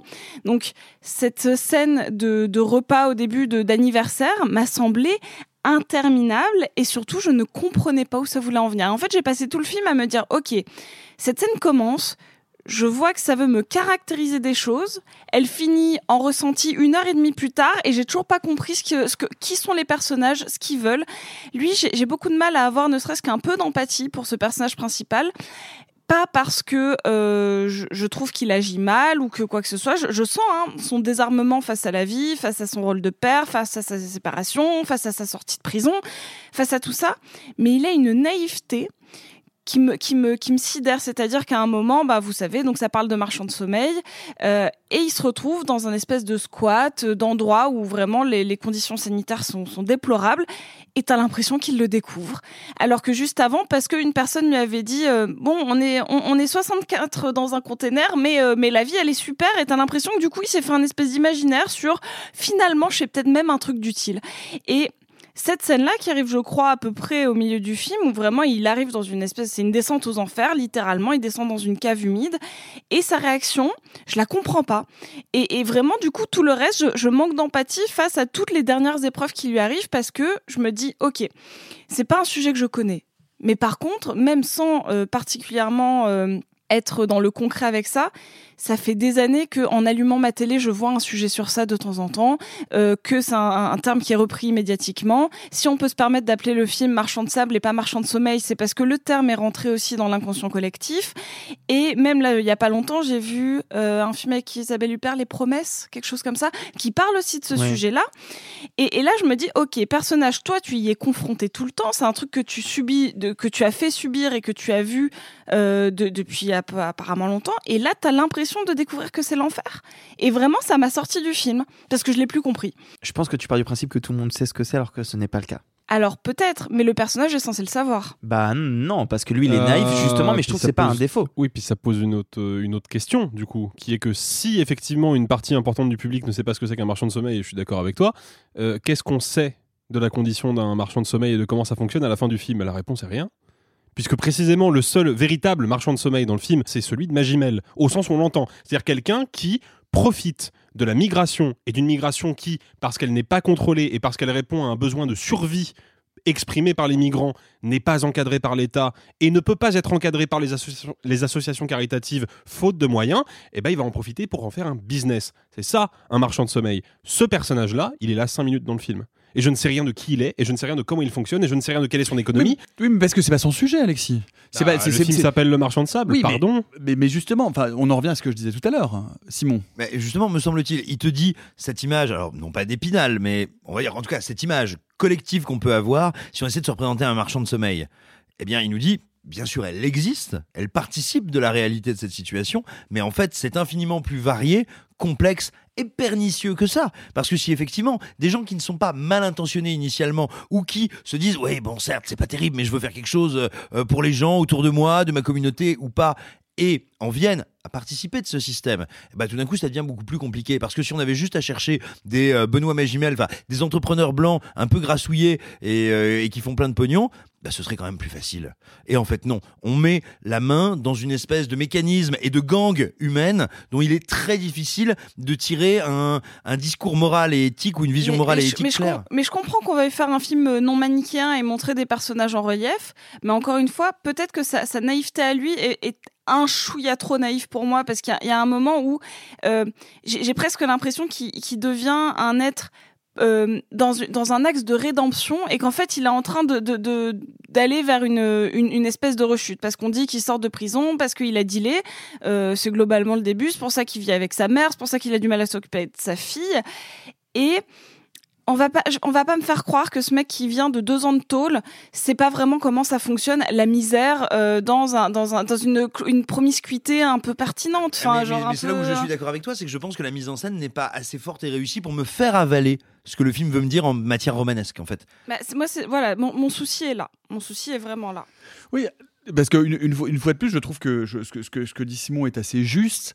Et, et, et ce que, du coup, la, portée ou l'ampleur du film, c'est aussi de dire que quand on commence à rentrer dans euh, ces niveaux-là de, euh, de misère ou euh, qui, enfin, qui, qui sont, qui sont gérés par une partie des personnes qui les exploitent, etc., en fait, ça contamine tout comme un venin, comme un poison, et que, il y a, que, que tout serait, comme le dit Simon, je vais faire de la paraphrase, mais tout serait tellement plus simple si tous les marchands de sommeil étaient euh, des, euh, des, des- des gros promoteurs immo- immobiliers blancs véreux, on pourrait les arrêter, etc. Mais en fait, c'est, c'est- c'est ça, ça, ça diffuse et ça diffuse dans les populations qui sont elles-mêmes concernées Oui. et qui vont finir par se comporter de manière absolument dégueulasse, alors Mais- que elles, elles ont à l'origine une volonté qui est une volonté euh, bienfaitrice d'accompagnement d'une partie de leur communauté. Mais- Et moi, ça, je trouve ça vraiment, politiquement, je trouve ça assez fort. Mais là, du coup, j'ai l'impression que ce personnage-là est euh, quasiment construit comme le point de vue de la personne qui n'y connaît rien du marchand de sommeil, qui est cette personne éloignée de la banlieue, euh, qui est éloignée de, des actualités, qui est éloignée de tout ça,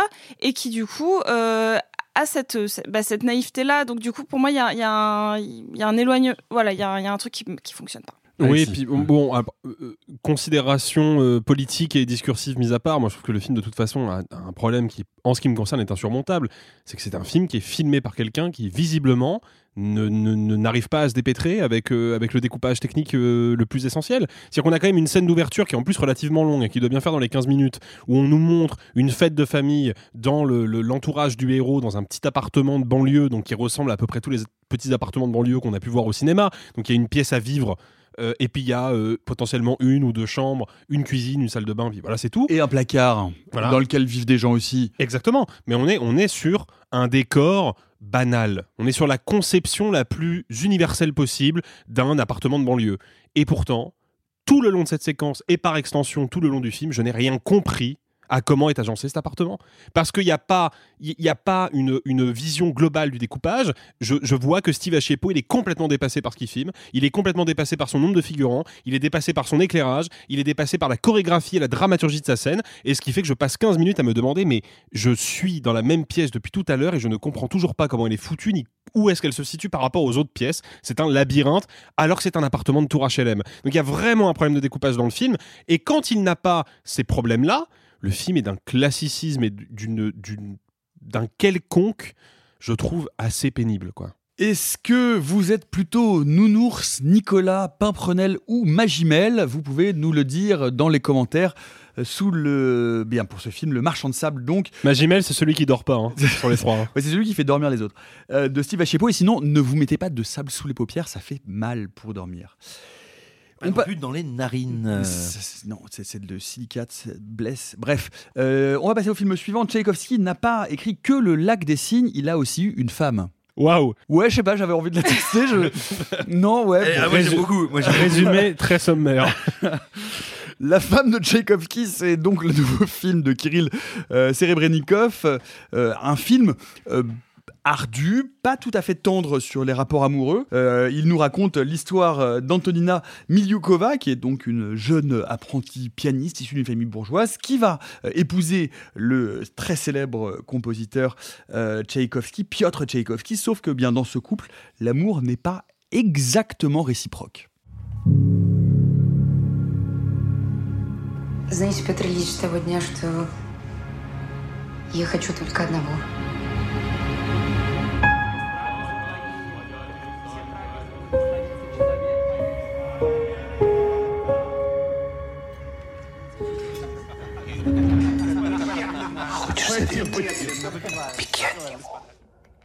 La femme de Tchaïkovski de Kirill Serebrennikov, un film qui était très attendu. Il faut dire que le euh, réalisateur est particulièrement suivi et euh, globalement euh, apprécié ici en France.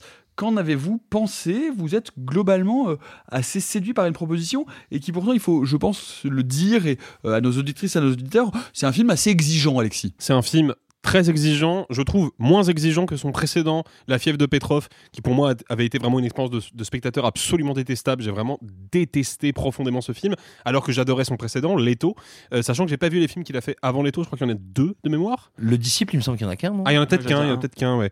Euh, mais en tout cas, moi, je- je- j'allais voir La femme de Tchaïkovski avec ce mélange de- d'excitation et de et de- d'appréhension. Et là, je l'ai revu parce que depuis Cannes, ça faisait quand même un moment, donc je l'ai revu là ce- matin même, le jour de l'enregistrement. Moi, il y a quelque chose qui m'a frappé euh, et qui explique certainement pourquoi je trouve que ce film est effectivement rude à appréhender, mais néanmoins passionnant. C'est que je pense que c'est peut-être la première fois qu'un cinéaste, en tout cas à ma connaissance, s'approprie un genre très précis, très codifié, qui est le film historique, donc grosso modo le film en costume, et décide d'aborder frontalement ce que le film en costume est pour lui, à savoir un cinéma de cadavres. Il faut bien comprendre que c'est quoi le film en costume? Bah, c'est un... Excuse-moi, est-ce qu'il fait pas plus ça avec le biopic qu'avec le film historique? Ah non, pour moi, il le fait avec le film historique. D'accord. Mais, mais- mais qui est peut-être. euh, il y a une passerelle intéressante. bien, mais on en Et- discutera. Et il y a beaucoup de films avant l'adultère. hein. Le- je pense que le, le- l'adu- le- le disciple, enfin pardon, le- avant le disciple, il y a l'adultère. Il y en a plein d'autres qui, à mon avis, ne sont pas arrivés jusqu'ici, mais il y a plein d'autres films Ah, Serebrennikov ok, d'accord. qui n'ont- pas dû bien. arriver en France. Euh, voilà. Non, mais en fait, pour vous préciser. je- effectivement, il y a peut-être des liens, euh, des passerelles entre le film de costume, enfin, son traitement du film de costume et du cinéma de genre. Mais euh, le fait est que faut, comprendre que le film en costume, en général, c'est un film qui traite du passé. C'est-à-dire que même si c'est des, personnages fictifs, on est quand même dans le passé, quoi. On est dans cette idée que on va parler d'une époque qui n'existe plus, de quelque chose qui est advenu et qui ne peut plus advenir. Et je trouve qu'en général, quand on aborde, quand un cinéaste aborde le film en costume, soit il l'aborde frontalement, juste comme un argument formel, c'est-à-dire, oh bah ok, euh, on fait un film au 18e siècle, allez, on met des costumes du 18e siècle et rouler jeunesse, soit il va l'aborder sous un angle un peu poétique et y, injecter peut-être une certaine mélancolie qui du coup se rapprocherait plus d'un cinéma de fantôme. On en parlait la semaine dernière avec Titanic de James Cameron, qui a effectivement des personnages réels et un, et un contexte bien réel, mais qui a quand même deux personnages principaux inventés de toutes pièces et qui sont présentés dans la scène finale comme des fantômes. C'est un film de fantômes. Là, pour le coup, on est sur un film de cadavre. Et j'en tiens pour preuve la première séquence du film, qui est, c'est pas un spoil, puisque c'est littéralement la première séquence du film, l'enterrement de Piotr Tchaïkovski, et où, dans la, dans la gamme chromatique de l'image, il n'y a que des nuances de couleurs qui peuvent s'apparenter très littéralement au cadavre. C'est-à-dire qu'on a que des couleurs qui sont des teintes blanchâtres, grisâtres, des nuances de vert, des petites touches de rouge et de bleu un peu désaturées, un peu passées, et on a presque l'impression ouais, de, de- de regarder un corps en putréfaction. Et pour moi, cette séquence-là, c'est presque le manifeste esthétique du film. C'est-à-dire que Serebrennikov va aller très loin dans la représentation de tout ce qui relève du putride, du funeste, du morbide, quitte parfois à être difficile à regarder. Il y a une scène devant une église avec une mendiante qui, pour moi, est une pure scène d'horreur qui me glace le sang, parce que précisément, elle joue sur ce registre-là, sur le registre du, du, du putride et du, et du dégueulasse et du, et du purulent presque. Et c'est intéressant que cette imagerie-là soit mise au service du- de ce qui est, à première vue, une histoire d'amour contrarié. Donc quelque chose d'assez classique, d'assez romanesque, qu'on a déjà vu plein de fois au cinéma, dans la littérature. Et je trouve intéressant d'aller quelque part explorer la dimension, la souffrance organique, tripale que ce personnage de femme qui aime sans jamais être aimé en retour ressent en fait. J'ai l'impression que le monde autour du personnage se met au diapason de la souffrance terrible qui lui déchire le bide quoi. Et ça, je trouve que c'est un geste de cinéma qui est super fort, qui est assez original et qui marche super bien. Il faut quand même passer outre euh, ce quelques affaîtries, quelques effets de manche. Un formalisme un peu soutenu. Oui, bah, c'est-à-dire qu'il y a deux trois moments où je trouve que parce que Serebrennikov est visiblement très fier et très heureux d'arriver à faire des plans séquences impressionnants, en, en bref, d'arriver à faire montre d'une certaine virtuosité, qui finit par instant par contempler sa propre virtuosité et pour moi on passe de l'esthétique au cosmétique et là c'est un petit peu c'est un petit peu moins intéressant il y a, je trouve que moi j'aime beaucoup le travail qu'il fait du plan séquence même si c'est un travail qui est devenu un petit peu galvaudé c'est-à-dire on suit des personnages leurs mouvements en steadicam je trouve qu'il y a un truc qui est, qui est un peu euh, facile quoi Alors j'apporterai, si je puis me permettre, euh, et avant de, de vas-y, vas-y. plus avant, une nuance. Il me semble, et c'est là où pour moi c'est intéressant et pas un problème. C'est pas tant une esthétique du plan séquence que du plan long. Parce qu'il fait pas exactement des plans séquences. Il fait pas si souvent que ça Oui, des mais il y a séquences de- en un plan. Oui, mais- il travaille à étirer le Oui, mais de plan. toute façon, il y a, il y a débat sur euh, ce qu'on appelle ou non plan séquence en fait. Euh, mais ce que je veux dire, suis c'est qu'il- d'accord avec toi, on est je- plus sur une longueur des plans. Il le fait pas Iñárritu, il le fait pas uniquement pour dire genre, ah, tu as vu comme il est incroyable mon plan. Déjà, qu'il mais il y a quand même- ne Premier accent pénible Euh, de ouais. ce podcast. Non, mais il y a- on, on y arrive de plus en plus tard. hein. Il y a, il y a On- quand même, il y a quand même, pour moi, un point commun entre Serebrennikov et Iñárritu dans ce travail de la longueur, c'est que c'est jamais une longueur qui est strictement propice à une forme de contemplation ou de méditation. C'est quand même souvent une longueur qui a vocation quelque part, même si, encore une fois, Serebrennikov raconte quelque chose. Il il y a un cœur dans son film, il y a un fond qui est passionnant. Mais on est parfois, et je dis bien parfois, dans une certaine démonstration technique de ah regarde je suis en train de suivre un personnage dans un décor qui semble être interminable avec des figurants en pagaille avec des flammes et regarde comme je t'en mets plein la vue il y a Oui, un côté il y a- démonstratif qui parfois prend un peu trop le pas C'était encore plus le cas sur Petrov, ah, mais c'est une des raisons pour lesquelles je déteste euh, la fièvre de encore Petrov plus le cas. c'est parce que la fièvre de Petrov pour moi c'est Ce là pour le ce n'est que ça. Bien sûr, c'est du pur esthétisme, la fièvre de Petrov pour moi. C'est vraiment, je t'en mets plein la gueule pour t'en mettre plein la gueule, sans jamais rendre mon film véritablement accessible pour celui qui le regarde. Mm. Là, on n'est pas, on est clairement pas dans cette situation à mes yeux, et c'est pour ça que j'aime bien La femme de Tchaïkovski. Mais je trouve qu'il y a quand même cette limite. Euh, Simon, toi, t'es très très emballé. Euh, c'est- c'est- ça, ça reste, enfin, encore une fois, pour les, les gens qui nous écoutent, un cinéma particulier que, que moi j'aurais presque tendance à qualifier d'un cinéma claustrophobe. Alexis a tout à fait raison quand il parle d'un cinéma euh, du cadavre, c'est peut-être au moins autant un cinéma du cercueil. C'est-à-dire que tu vois, tu parles de claustrophobie, on est à l'intérieur d'un cercueil, d'un caveau. On visite le caveau et ça pue. Et, là où moi je le trouve le film absolument passionnant et magnifique. euh, on parle bien sûr donc de cet amour contrarié, contrarié et d'autant plus troublant que la femme de Tchaïkovski, ça n'est pas juste un personnage qui souffre et avec laquelle on pourrait être en empathie. C'est aussi quelqu'un que cet amour contrarié va pousser à quelque chose qui est de l'ordre de la rage, de la cruauté et de la folie. C'est-à-dire qu'elle n'est pas seulement victime d'une situation, cette situation la rend bourrelle elle-même. D'abord, Tchaïkovski est son bourreau et elle va aussi devenir bourrelle. Et ça, oui, c'est le féminin de bourreau, je suis navré. Et, On a euh, pris un et- et deuxième mot. C'est le mot de la semaine, à c'est le deuxième mot de deuxième semaine. mot de la Deuxième semaine. mot de la Et il est spectaculaire celui-là quand il est même. très beau. Et, et du coup, quand tu es bourrelle et que tu fais ça professionnel, tu deviens bourrelière En tout cas, tout ce que je peux vous dire, c'est que j'ai tout fait pour elle. Et, euh, et, et- non mais et donc, Je bah, démissionne. ouais, bah, je, je crois que mon cerveau vient pas de démissionner. Et, et donc tout simplement, moi, ce qui m'intéresse énormément là-dedans, c'est que ça amène un niveau de nuance.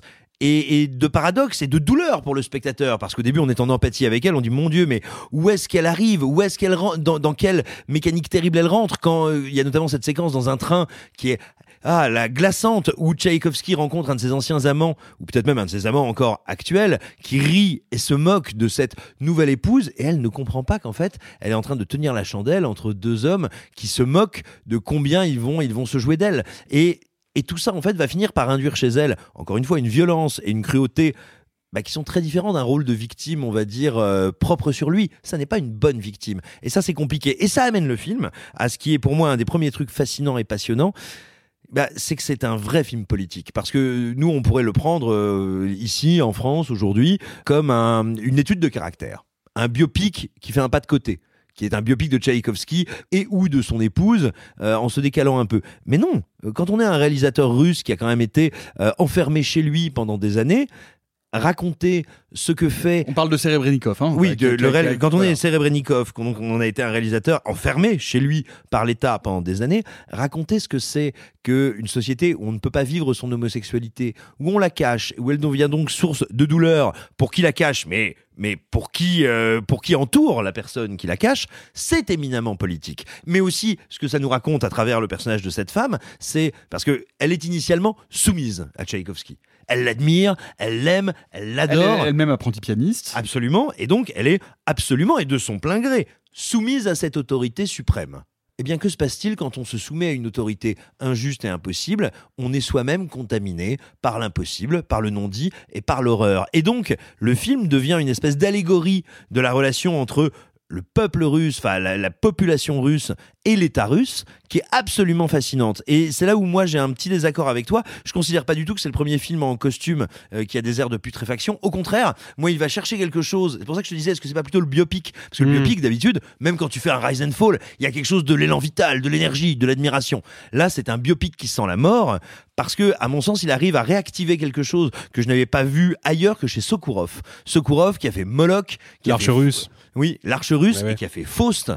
Et moi, euh, Moloch et Faust, qui sont respectivement un espèce de biopic fantasmé euh, d'Hitler, et vraiment fantasmé dans le sens où ça se passe dans une espèce de Valhalla gothique monstrueuse, suintant le charbon. Et le second, bah, Faust, bah, c'est une relecture de Faust. Moi, Faust, c'est quelques-uns de mes plus grands moments de terreur devant un écran. Vraiment de terreur absolue. Donc pour moi, ça existe, le film en costume cadavérique, mais c'est la première fois qu'on me raconte qu'on me raconte des personnages historiques avec cette mort prégnante. Et le, plus incroyable, c'est qu'il arrive à le faire avec des tableaux. Normalement, un scénario, tu ne penses pas en termes de tableaux, d'énormes ellipses à chaque scène, euh, d'énormes concepts à chaque scène. Tu as une continuité, une fluidité pour raconter un destin. Et lui, là, ce que je trouve incroyable, c'est qu'il arrive à le faire en faisant en sorte que chaque séquence soit un tableau. Après chaque séquence, il y a une ellipse. Après chaque séquence, on change de décor. Ça n'est qu'une suite d'évocations, et de cette évocation presque pointilliste, euh, impressionniste, naît un sentiment de terreur et d'horreur, d'inhumanité que je trouve fascinant et incroyable. Sophie. Ben, c'est rigolo parce que donc à Cannes, le film avait fait euh, plutôt un, un- un très bon effet. Et aujourd'hui, je me suis dit, bah, j'ai j'ai pas envie de le voir comme si je l'avais pas encore digéré. Parce que vous avez parlé d'une certaine exigence. Euh, pour moi, c'est du cinéma quasiment hermétique.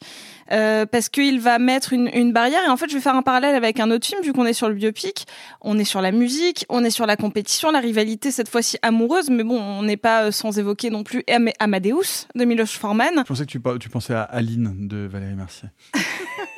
C'était ma, deuxième comparaison. Elle est bien, elle est bien. Elle est bien, j'ai elle est très bien. longtemps. Euh, non, je, pense- forcément à, à- Amadeus qui, euh, qui en fait va pareil dévier. C'est-à-dire qu'on on pense qu'on va voir le biopic du personnage central, mais en fait on va le voir d'un point de vue biaisé, de la rivalité, de la deuxième personne, de celle qui n'a jamais été mise vraiment en lumière. Sauf que euh, là où, euh, où Milos Forman va faire quelque chose de très lumineux, très joyeux, euh, quelque chose de très ludique dans sa forme, dans sa narration, pour raconter des choses beaucoup plus sombres. Lui, au contraire, il va embrasser cette descente aux enfers. Mais je trouve que c'est toujours intéressant dans l'exercice du biopic, qui est quelque chose euh, de souvent très pénible, parce que très ennuyant et très codifié. Là, vraiment, il va retrouver cette espèce d'esprit punk qu'on avait vu dans Leto, à savoir tout ce que vous pensiez savoir, même mes inspirations, entre guillemets, sur je vais juste dévier mon point de vue, parce que, à mon avis, Amadeus, c'est un film qui a quand même été globalement vu et qui a inspiré cette forme de biopic euh, contrarié bah même là, il, va complètement euh, l'exploser et, en faire euh, cet objet vraiment atypique. Et, peut-être euh, une dernière chose, on a souligné la sophistication de la forme, les plans séquences, la richesse, des fois le fait qu'il aille totalement dans l'allégorie. Il y a des séquences dansées, hallucinées, hallucinantes, qui ne racontent pas, on va dire, concrètement des événements. Bah, c'est ça. Euh, en fait, moi, je, je voulais t- celle qui m'est restée, c'est une, une, une séquence. euh, Normalement, quand le biopic, on est là aussi pour apprendre des choses sur quelqu'un. Là, moi, ce qui me, ce qui me reste, c'est pas du tout euh, euh, l'homosexualité cachée ou, ou- ou C'est ce mariage-là. C'est pas la, la fiche Wikipédia. C'est cette scène dans la gare où en fait le temps est, distor- est complètement euh, éclaté, quoi. Oui, mais de toute façon, c'est pas le sujet de, de Le sujet, c'est pas Tchaïkovski, c'est sa femme. Donc forcément, on n'est pas sur la fiche Wikipédia de qui était euh, Tchaïkovski. Enfin, Ah, il y a peut-être un leurre là-dessus quand même. Tu mais- te penses Mais ni de sa femme à elle. Enfin, euh, oula, lapsus. Yep. Youp, vas-y. Euh, bah, non Hmm, Sophie, allongez-vous. Hmm, bonsoir. tu refais super bien ma psy. Mais oui, je fais bien. super bien Françoise Dildo. euh, C'est la mère de Carlo, ça, non Oh là là là Oh, là là l'énormissime euh, Thierry. Youlé. Euh, moi, je vais faire, euh, je vais être rapide sur le film tout simplement parce que pareil que Sophie, je pense que je l'ai toujours pas digéré. Alors je l'ai vu il y a 10, 9 mois. euh, et que j'ai pas eu le temps de le revoir et que je suis pas sûr que j'avais envie de le revoir. Euh, du coup, ce qui me reste, c'est une sensation. C'est cette sensation d'être face à un film que je ne comprends alors que c'est peut-être le plus limpide des trois films sortis en France de Serebrennikov. C'est-à-dire que bah, je trouve que. Oh, Leto, c'est assez, euh, c'est assez facile. Ouais, mais c'est- hein. c'est- c'est- dans- non, mais c'est c'est pas que c'est pas facile. Disons qu'il y a un- un- une structure narrative hein, qui se veut plus punk, forcément, pour suivre son propos. Là, t'es sur quelque chose qui est, en tout cas dans sa première moitié, qui est très académique. Et qui, petit à petit, va l'être de moins en moins, et t'as des sursauts. Alors, de genre, je sais pas, euh, des sursauts en tout cas de, de la folie de Serebrennikov, de sa mise en scène euh, euh, musclée, on va dire, je sais pas comment formuler ça, mais qui, qui revient petit à petit et qui se fait de plus en plus lourde jusqu'à ce final qui est assez long après. Bah, qui suit le- le- le- la descente aux enfers euh, psychologiques de son personnage principal. Ouais. Et moi, moi, moi, il y a juste de, de ce que je me souviens de Cannes, en dehors de la prestation assez folle d'Aliona euh, Mikhailova, c'était que je trouve que Serebrennikov est quelqu'un qui réussit quand même assez brillamment à parler de l'histoire de la Russie. C'est-à-dire que Leto, c'est quand même le rock des années 70, 80, 80, 80. Euh, la fièvre de Prétor essaye de raconter. Alors moi, je suis comme Alexis, je suis un peu hermétique, mais essaye de raconter toute l'histoire de la Russie dans un long plan séquence, foutraque, cartoonesque, comics qui dure deux heures et qui est difficile à suivre. Et là, il te prend un, un parti, pris- le parti pris est quand même assez fort. Raconter la femme d'un des plus grands compositeurs de l'histoire et un des plus grands monuments russes, en parlant frontalement de quelque chose qui doit être assez tabou, j'imagine, en Russie, à savoir l'homosexualité de ce dernier, par sa femme et comment elle, elle a vécu ça. En plus, en du coup, en racontant deux personnages qui ont dû vivre, qui ont vécu une forme d'oppression parce que bah cette femme-là complètement c'est la figure de l'oppression et lui euh, et lui avec euh, avec son homosexualité refoulée et en même temps euh, extrêmement violente parce que du coup lui il a un rejet vers elle qui, est- qui est assez dur. Euh, je trouve ça assez pertinent de vouloir raconter ça à cet instant T. Et, et alors désolé je parle de mon vécu personnel mais en même temps c'est pour ça qu'on c'est aussi pour ça qu'on est là.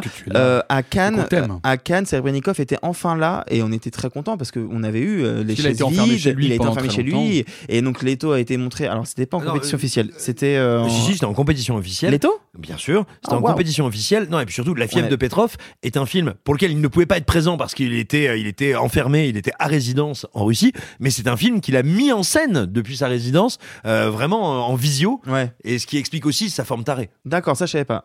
Mais en tout cas, il y, y avait un côté, on était tous contents de voir Serebrennikov en vrai à Cannes.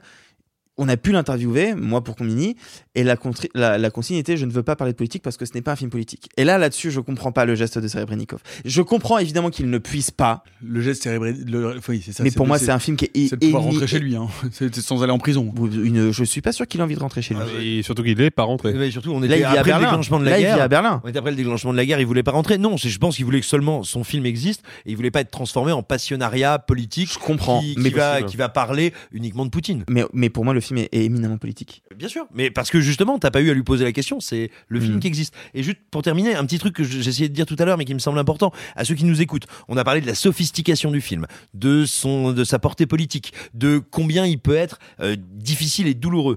Euh, je voudrais dire aux gens, attention, il est extrêmement accessible. C'est-à-dire que c'est juste un film qui va vous faire mal. C'est un film qui est dur. Eh ben, moi, je suis pas d'accord. Mais il est pas, il est pas si accessible que ça. bah, tu sur- rigoles, il Non. est ultra émotionnel. Tu, tu- il, te, il tombe dessus. Tu peux pas me dire que tu, tu ne ressens rien en le voyant. Non, mais c'est quand même un gros morceau de Ressenti cinéma qui est assez austère, qui est assez dur à regarder. C'est pas, c'est pas un film que je qualifierais d'accessible. Je le qualifierais pas non plus pour aller dans ton sens d'hermétique. Oui, voilà. Je pense qu'il l'est pas, mais c'est pas un film que je qualifierais d'accessible. ce que je veux dire, c'est que il ça est se dense, il est froid, il est distant, et il a une première moitié qui est très académique, et derrière, il te casse ça. Enfin, Ah non, c'est pas simple à Il est aborder, quoi. anarchique dans ses codes, c'est-à-dire qu'on on va passer.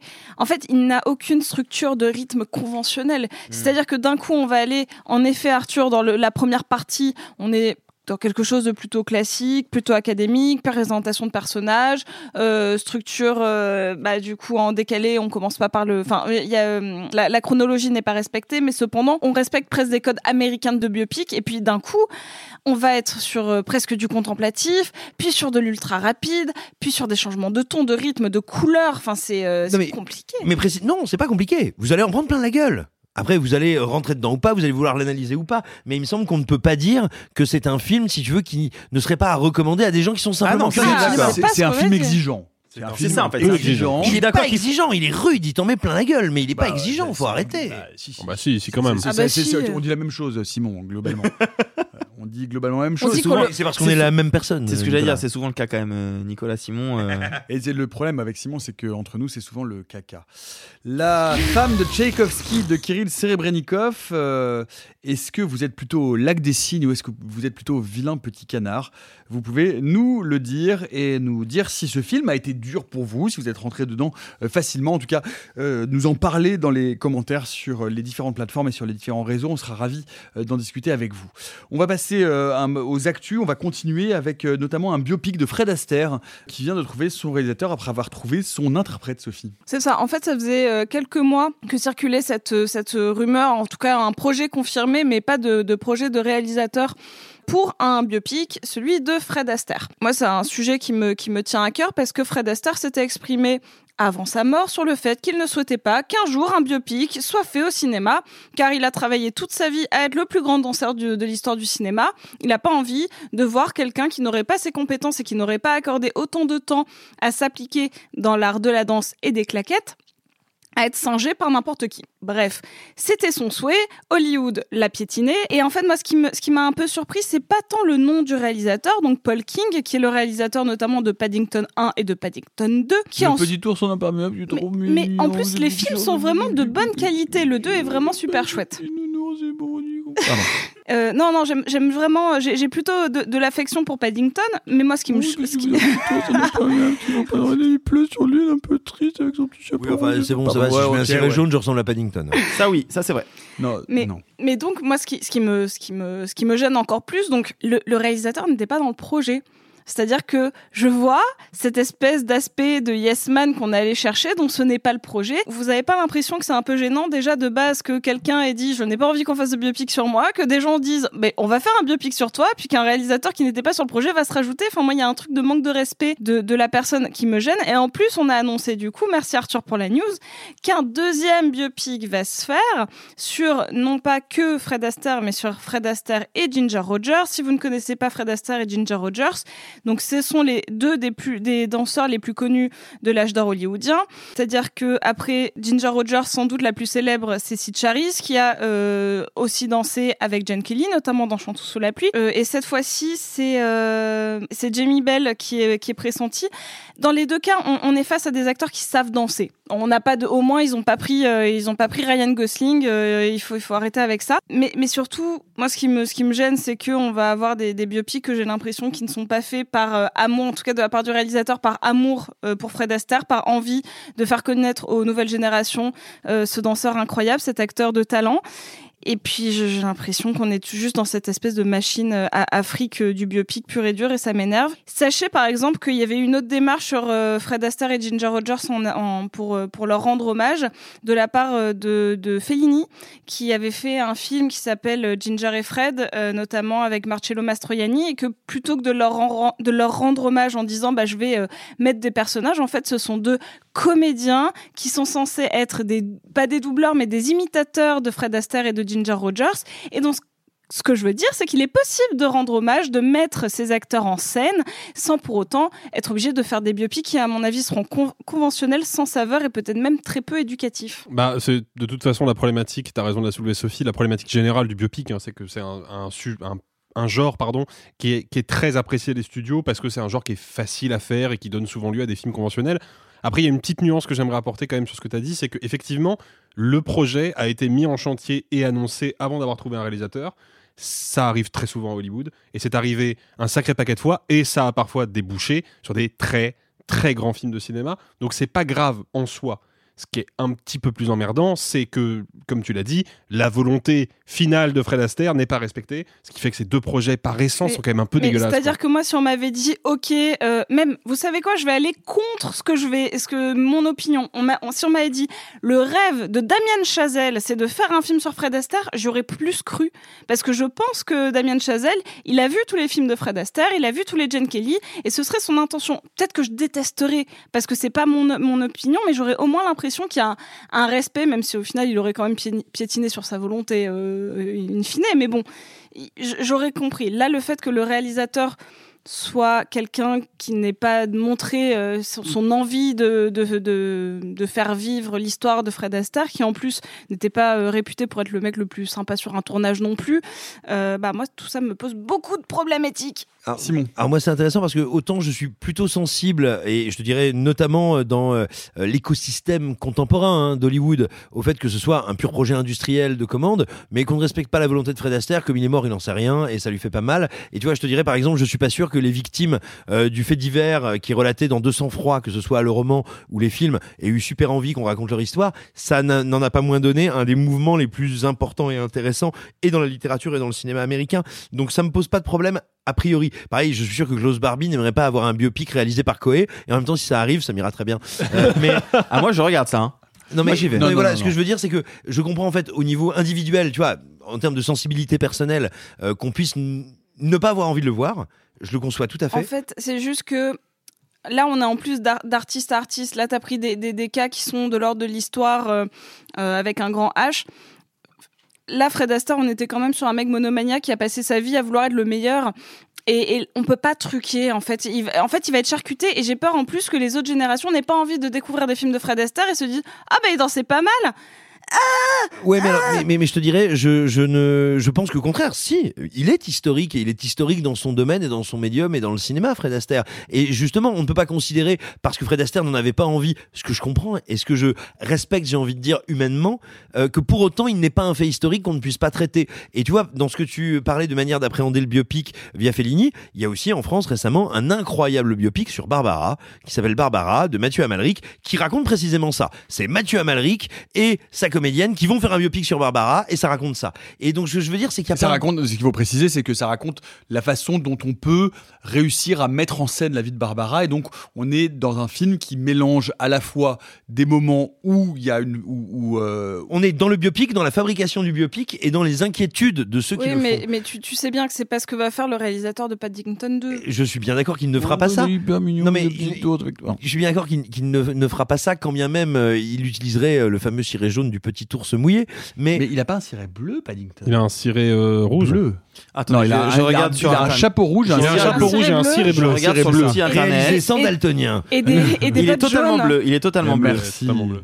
Et, et non, mais attends, mais donc, tout ça pour dire, oui, je, je partage, tu vois, une partie de tes défiances vis-à-vis de ce projet-là, mais, mais pas vis-à-vis de l'idée que l'intéressé n'ait pas souhaité être, euh, être transformé en matière de cinéma. Pour moi, euh, c'est son problème et euh, tout va bien comme il n'existe plus, il peut pas être déçu. Est-ce qu'on peut quand même dire que Simon, en début d'émission- en début d'émission, nous a dit qu'il rêvait qu'on fasse un biopic sur lui et que les gens qui nous écoutent peuvent nous envoyer des vidéos d'imitation de, de Simon pour voir On, on va, on va qui entrer en serait la personne casting pour le remplacer. Tu me coupes l'herbe sous le pied parce qu'en fait, moi, j'ai commencé à l'écrire Ah, je mince, voulais, pardon. voilà, et je voulais lancer justement un appel à casting pour jouer Simon Rio. Euh, Et ce sera Virginie Efira, apparemment. alors, alors c'est, une option. Alors, on voulait pas le dire au micro, mais en Ah, fait, pardon, vous, pouvez- pardon, vous, pouvez nous envoyer des bouts d'essais où vous faites Simon Rio dans les commentaires, c'est intéressant. Et d'ailleurs, c'est marrant. Des bouts d'essai ou des essais debout? Vous pouvez l'envoyer le à réaliser son trucage tout attaché à gmail.com. Voilà. Et la- la- plaît. L'adresse existe, vous Ouais, pouvez la nous vraie l'envoyer. adresse. De la, Vous pouvez c'est la vraie absolument adresse On des mettra les résultats sur nos réseaux sociaux. Et, et voilà, et donc, Je suis très content de ma vanne. N'hésitez pas de répondre à la question euh, qui faut-il embaucher pour m'interpréter et pourquoi Virginie Efira? Et donc, euh, pareil, dans la série, les adaptations avec des castings rock'n'roll, euh, on a appris, euh, Simon, euh, que euh, il y avait un biopic sur Charles Aznavour qui était en préparation. Un biopic sur Charles Aznavour qui va être co-réalisé par Grand Corps Malade et donc a priori dont le rôle titre sera tenu euh, par Tahar Rahim. Euh, alors je vais faire attention parce que je n'aime pas taper ou m'inquiéter de projets avant qu'ils existent parce que c'est tout simplement une idiotie. On peut pas taper sur un projet qu'on n'a pas vu. J'ai envie de dire n'importe quel projet avec n'importe quel casting et n'importe quel metteur en scène peut nous surprendre et nous attraper précisément comme j'essayais de le dire tout à l'heure par rapport à Barbara par le biais qu'on n'avait pas pensé. Donc non, je, je voudrais pas taper dessus a priori. La, la seule chose que je me dis, c'est que ça ressemble à la version française euh, de l'équation hollywoodienne standard. C'est ça qui me qui me fait un petit peu peur. Et, et moi, il y a un truc dont j'aimerais aussi me rappeler. Bien sûr, Aznavour a été un chanteur, un interprète historique, incroyable, gigantesque. Et C'est un aussi- comédien. Et c'est là où j'allais en venir. Et un comédien. Euh, N'oublions pas qu'il a joué un rôle loin d'être anodin, notamment dans la nouvelle vague. Pensez à Ne tirez pas sur le pianiste. Et peut-être que en fait, voilà, on pourrait, on pourrait éventuellement songer à appréhender un personnage comme Aznavour par un vrai biais de cinéma et par par le simple biais du biopic ou de cette formule-là. Encore une fois, loin de moi l'idée de tirer sur une ambulance qui n'a même pas fait le plein. Donc euh, je ne demande qu'à être surpris. Je dis pas que ce sera raté. Je, dis simplement que quand on parle de biopic d'Aznavour, il me semble qu'il y a de telles potentialités. euh, je suis un peu désolé de, voir comment ça nous est présenté pour le moment. Euh, une dernière actu de la semaine avec toi, Arthur, sur un projet d'adaptation live action de la série de dessins animés Dragon, How to Train Your Dragon en version originale de euh, Dean DeBlois et Chris Sanders. Ouais, très rapidement, euh, l'information est tombée euh, dans les ce- ces jours-ci, là, le, le 15 ou le 16. Ma première réaction a été de dire encore un remake live action, ils commencent à nous faire suer, ils ont plus d'inventivité. Et puis j'ai vu des gens. C'est des- une option. C'est une option. Ce C'est une option. d'inventivité. Il y a une deuxième option qui est pas inintéressante euh, que j'ai vu émerger sur Twitter, euh, notamment via des journalistes euh, de cinématiseurs ou autres que je, que je salue. Dean DeBlois c'était également le réalisateur de Lilo et Stitch. Or, il semble film. meilleur, Et- mais- meilleur, mais, la, meilleur trilogie, la trilogie Dragon de DreamWorks, c'est une excellente Mais trilogie mais de c'est dessins animés. excellent. Mais les trois. Regardez-là, les trois, Les trois. c'est tenu du Ouais, début ouais. à la fin. Tout à fait. une variation, c'est d'une émotivité vraiment. Enfin, je veux dire, enfin moi c'est le, deuxième. est un film Justement. qui me fait chialer. On Non. va se retrouver, moi, bah, moi bah, avec le père, bien sûr. je- c'était toutes les armes de mon corps. Non, mais bien c'est sûr. une très très belle trilogie. Non, mais c'est- non, mais c'est- c'est euh, magnifique. Qui marche pour les petits et pour les grands. Et c'est là où justement il y a un truc qui m'interpelle, c'est qu'effectivement, il semblerait que Dean DeBlois, qui a également réalisé Lilo Stitch, n'ait pas été concerté, ni lui ni son équipe, pour l'adaptation, les remakes, live action que Disney prévoit de Lilo Stitch. Mais et attends, oui, là, pour Lilo et Stitch. là. pour Lilo et Stitch. Et du Parce que- coup, parce il que semble Dragon, c'est DreamWorks, c'est pas Disney. Exactement. Mais en fait, pour certains, et je trouve la théorie pas inintéressante, est-ce que ce serait pas une réponse de Dean DeBlois en disant Ah ouais, vous voulez adapter Lilo Stitch en live action vous savez à quel point c'est casse-gueule? Et ben moi, je vais faire Dragon et c'est moi qui vais le superviser et vous allez voir que ça se trouve, ça va être bien. Et je crois que j'ai envie d'y croire. J'ai envie d'y croire parce que pour le coup, un, un Stitch en live action, ça va forcément être laid. Et je ne sais pas pourquoi, mais je trouve que Croque-moi en live action, ça peut être mignon. Et surtout, je trouve qu'en termes de, de pure dramaturgie, Alors, parce que tu en veux dire qu'ils dehors vont de trouver un vrai dragon ah oui, Ils- bien sûr. Il y en a un dans la cave de Simon. Ah oui, c'est vrai. Ah, mais c'est ça. Oui, Moi, je pensais que c'était les enfants que tu étais, que, à qui t'as enlevé les organes pour. Pardon. Putain. Non, pas du tout. C'est ça qui faisait le bruit chez toi. Et Qu'est-ce que vous voulez que je vous dise Ce podcast se transforme en opération de dénigrement. euh, Niquez-vous avec les doigts. Non, mais c'est juste que, en gros, les remakes live action de Disney sont parfois intéressants, souvent casse-gueule et ratés. Là, de la part de DreamWorks, on sait pas trop à quelle sauce ça peut être fait. Et, et du coup, quand on a cette vision-là d'un Dean DeBlois, qui est un artiste qui se sent peut-être floué et qui veut prendre sa revanche, du coup, le projet devient soudainement un chou plus intéressant. Eh bien, euh, on verra et on surveillera ces euh, projets et l'évolution de ces projets de remake live action de la trilogie Dragon. On va terminer par euh, le dernier long métrage dans les sorties de cette semaine, dans le sous-genre du cinéma, qui est un sous-genre intéressant, du film de grosse mandale. Il y a deux catégories. Il y a celles qui vous vont voler en l'air, par exemple comme dans Matrix ou dans Astérix, la mandale qui fait voler. Et puis il y a celles qui vous arrachent la moitié de la gueule et qui vous vident instantanément des trois quarts de votre volume sanguin. C'est de cette catégorie que nous allons parler aujourd'hui avec Project Wolf Hunting de Hong Seon Kim, qui est un film ultra violent aussi rempli d'hémoglobine que le sang de Simon est rempli d'éthanol. Ça se passe sur un porte-conteneur qui transfère en Corée du Sud de dangereux prisonniers criminels fous dangereux. Problème à bord, il y a encore plus dangereux qu'eux et ça va saigner sévère.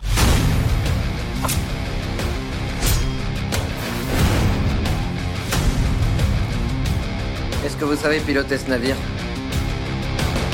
Crevez tous, bande d'enfoirés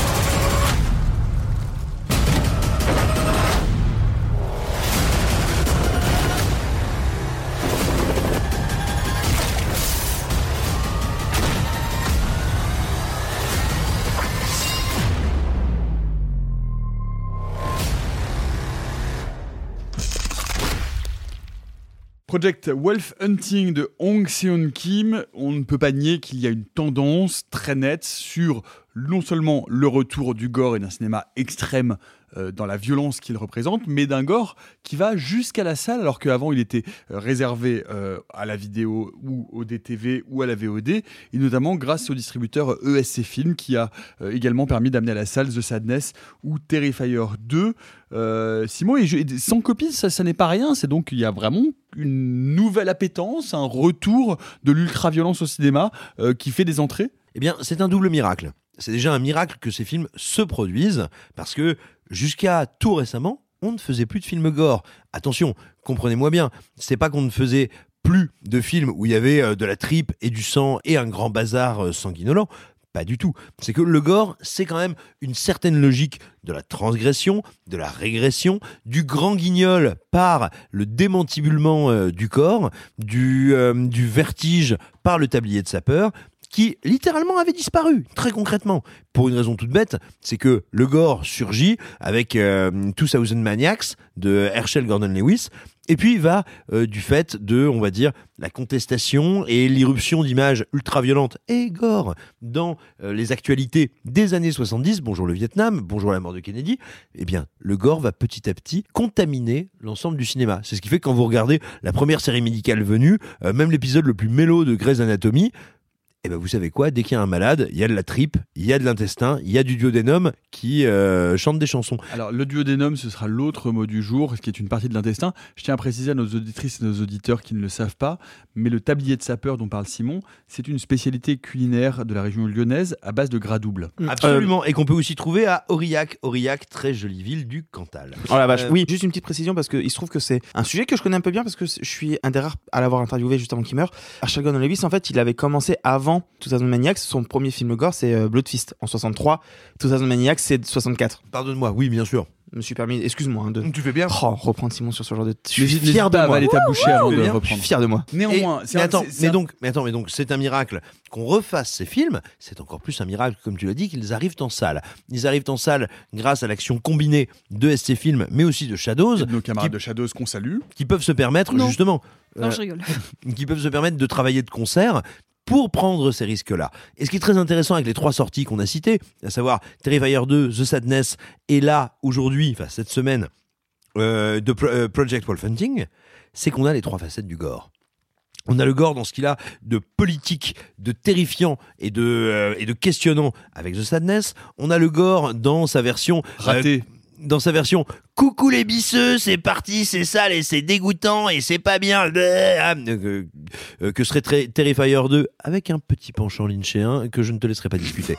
Et ensuite, et ensuite nous avons nous avons le on sent, on sent votre mépris de classe qui exude, Nicolas Ah oui, Martin. oh, et ensuite, et ensuite, son troisième aspect avec Project Wolf Hunting, qui est ce qu'on appellera le splatter ou le gros sproch, c'est-à-dire. Ah, c'est vraiment ça. Mais oui, mais C'est c'est-à-dire un film de Sproch. C'est génial. Le- le- la sonorisation du film est canon. C'est un film qui fait Sproch en permanence. J'adore. Mais Mais tout le temps, un ça n'arrête pas de faire Sproch. un gore qui n'est pas un gore de trip, un gore qui est un gore de sang, mais d'éjaculation sanguine. Parce Ouais, que c'est quand même bien c'est de ça. qu'on parle. On va regarder des gens défoncer des crânes avec d'immenses gerbes de sang bruitées, et on est sur, on va dire, une, une performative, un, un- un rapport performatif au sang et au gore, dont c'est l'outrance, le côté régressif, et encore une fois le côté jouissif, mais qui là s'incarne à travers des gerbes de sang qui ne sont rien moins que euh, euh, bah, des éjaculations de bonheur quoi pour le spectateur.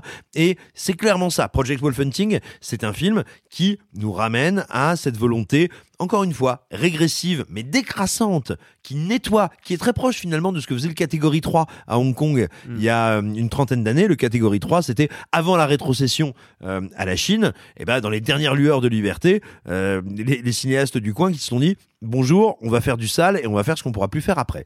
Et voilà, tout simplement, Project Wolf Hunting, qu'est-ce que c'est? C'est une série B complètement folle, complètement tarée.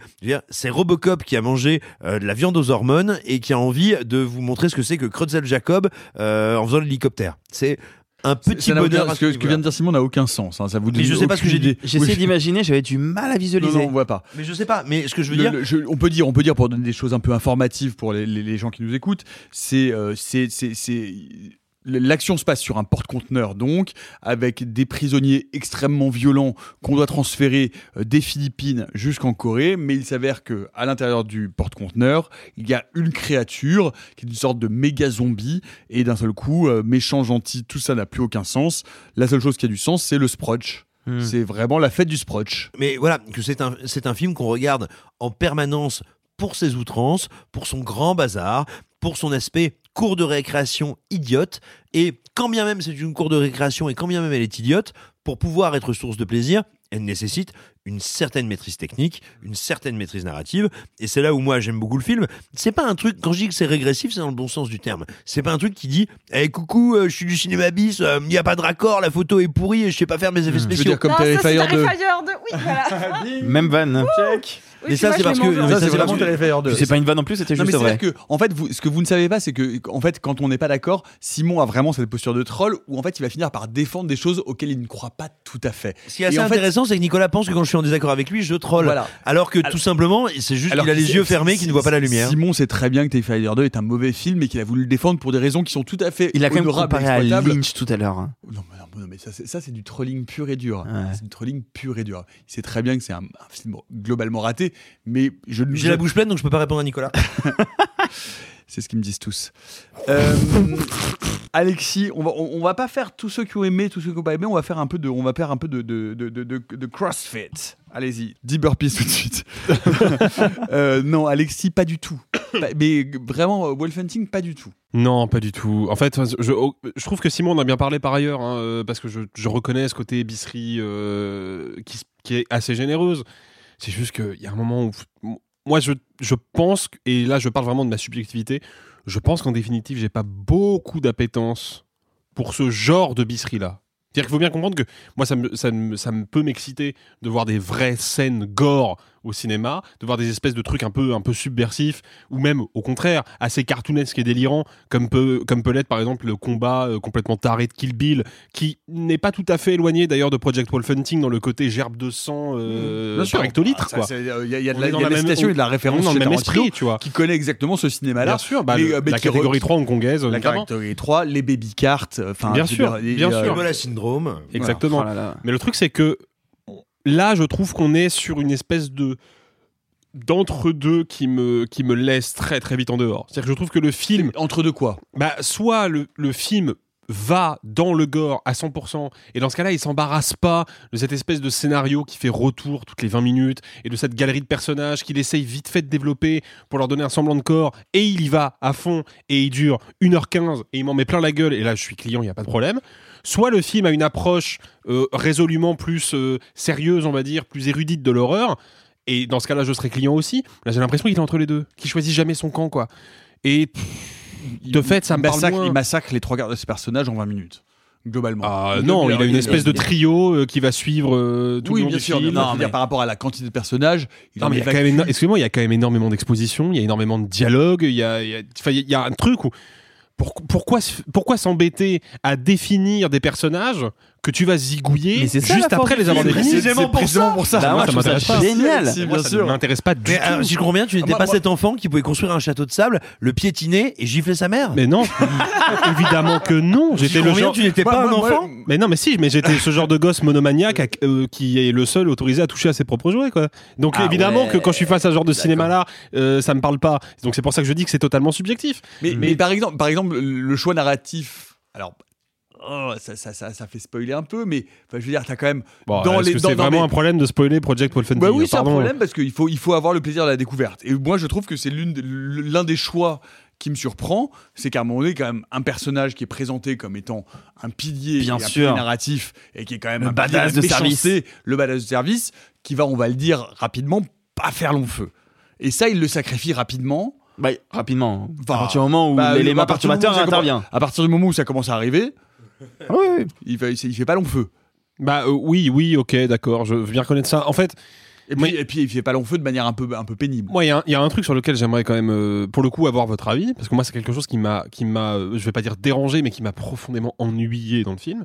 C'est que, il- pour moi, il est absolument incapable de renouveler son imagerie.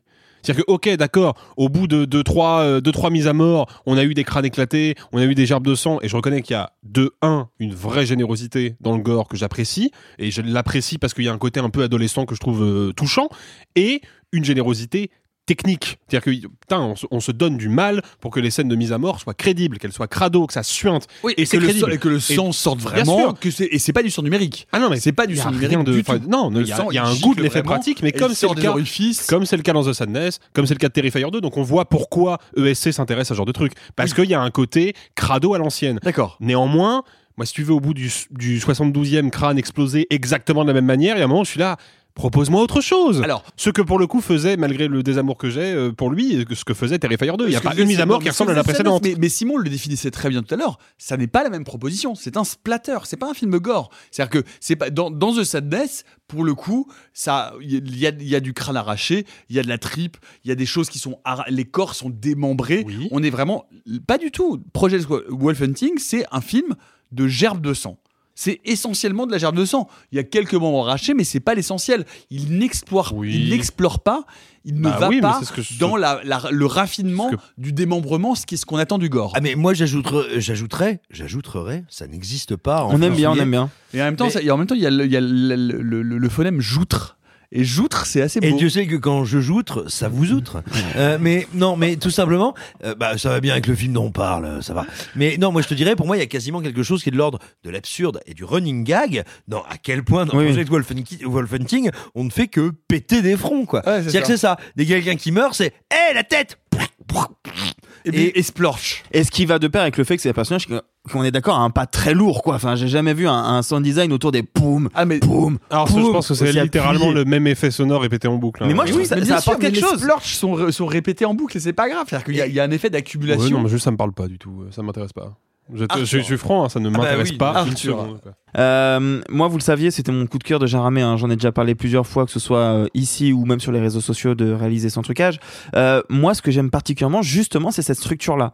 Cette structure où, en fait, le réalisateur te leurre en te faisant croire que, ouais, ça va être Con Air, ça va être les ailes de l'enfer, mais sur un bateau. Et ça va être les méchants gangsters qui vont réussir à se rebeller contre les policiers assez badass. Et puis, au bout de, je sais pas, 45 minutes, 1 heure, 1 heure 10, intervient le Frankenstein du turfu. Un peu moins, ouais. Et là, ça devient Resident Evil.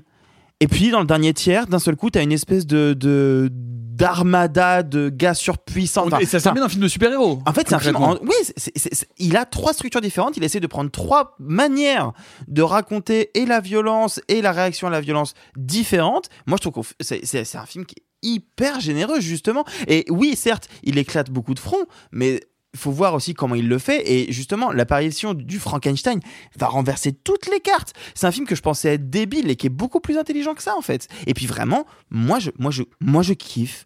En fait, c'est intéressant ce que tu dis, Alexis. Je comprends tout à fait le truc de ça ne te parle pas. Étrangement, c'est un film qui me parle énormément. Mais parce que il est pas. Il essaye pas de faire plus intelligent que ciné. Peut-être, peut-être dans ces flashbacks qui peuvent être un chouille Ah, lourdingue. je vais, en, je vais en parler de ça, des flashbacks. alors.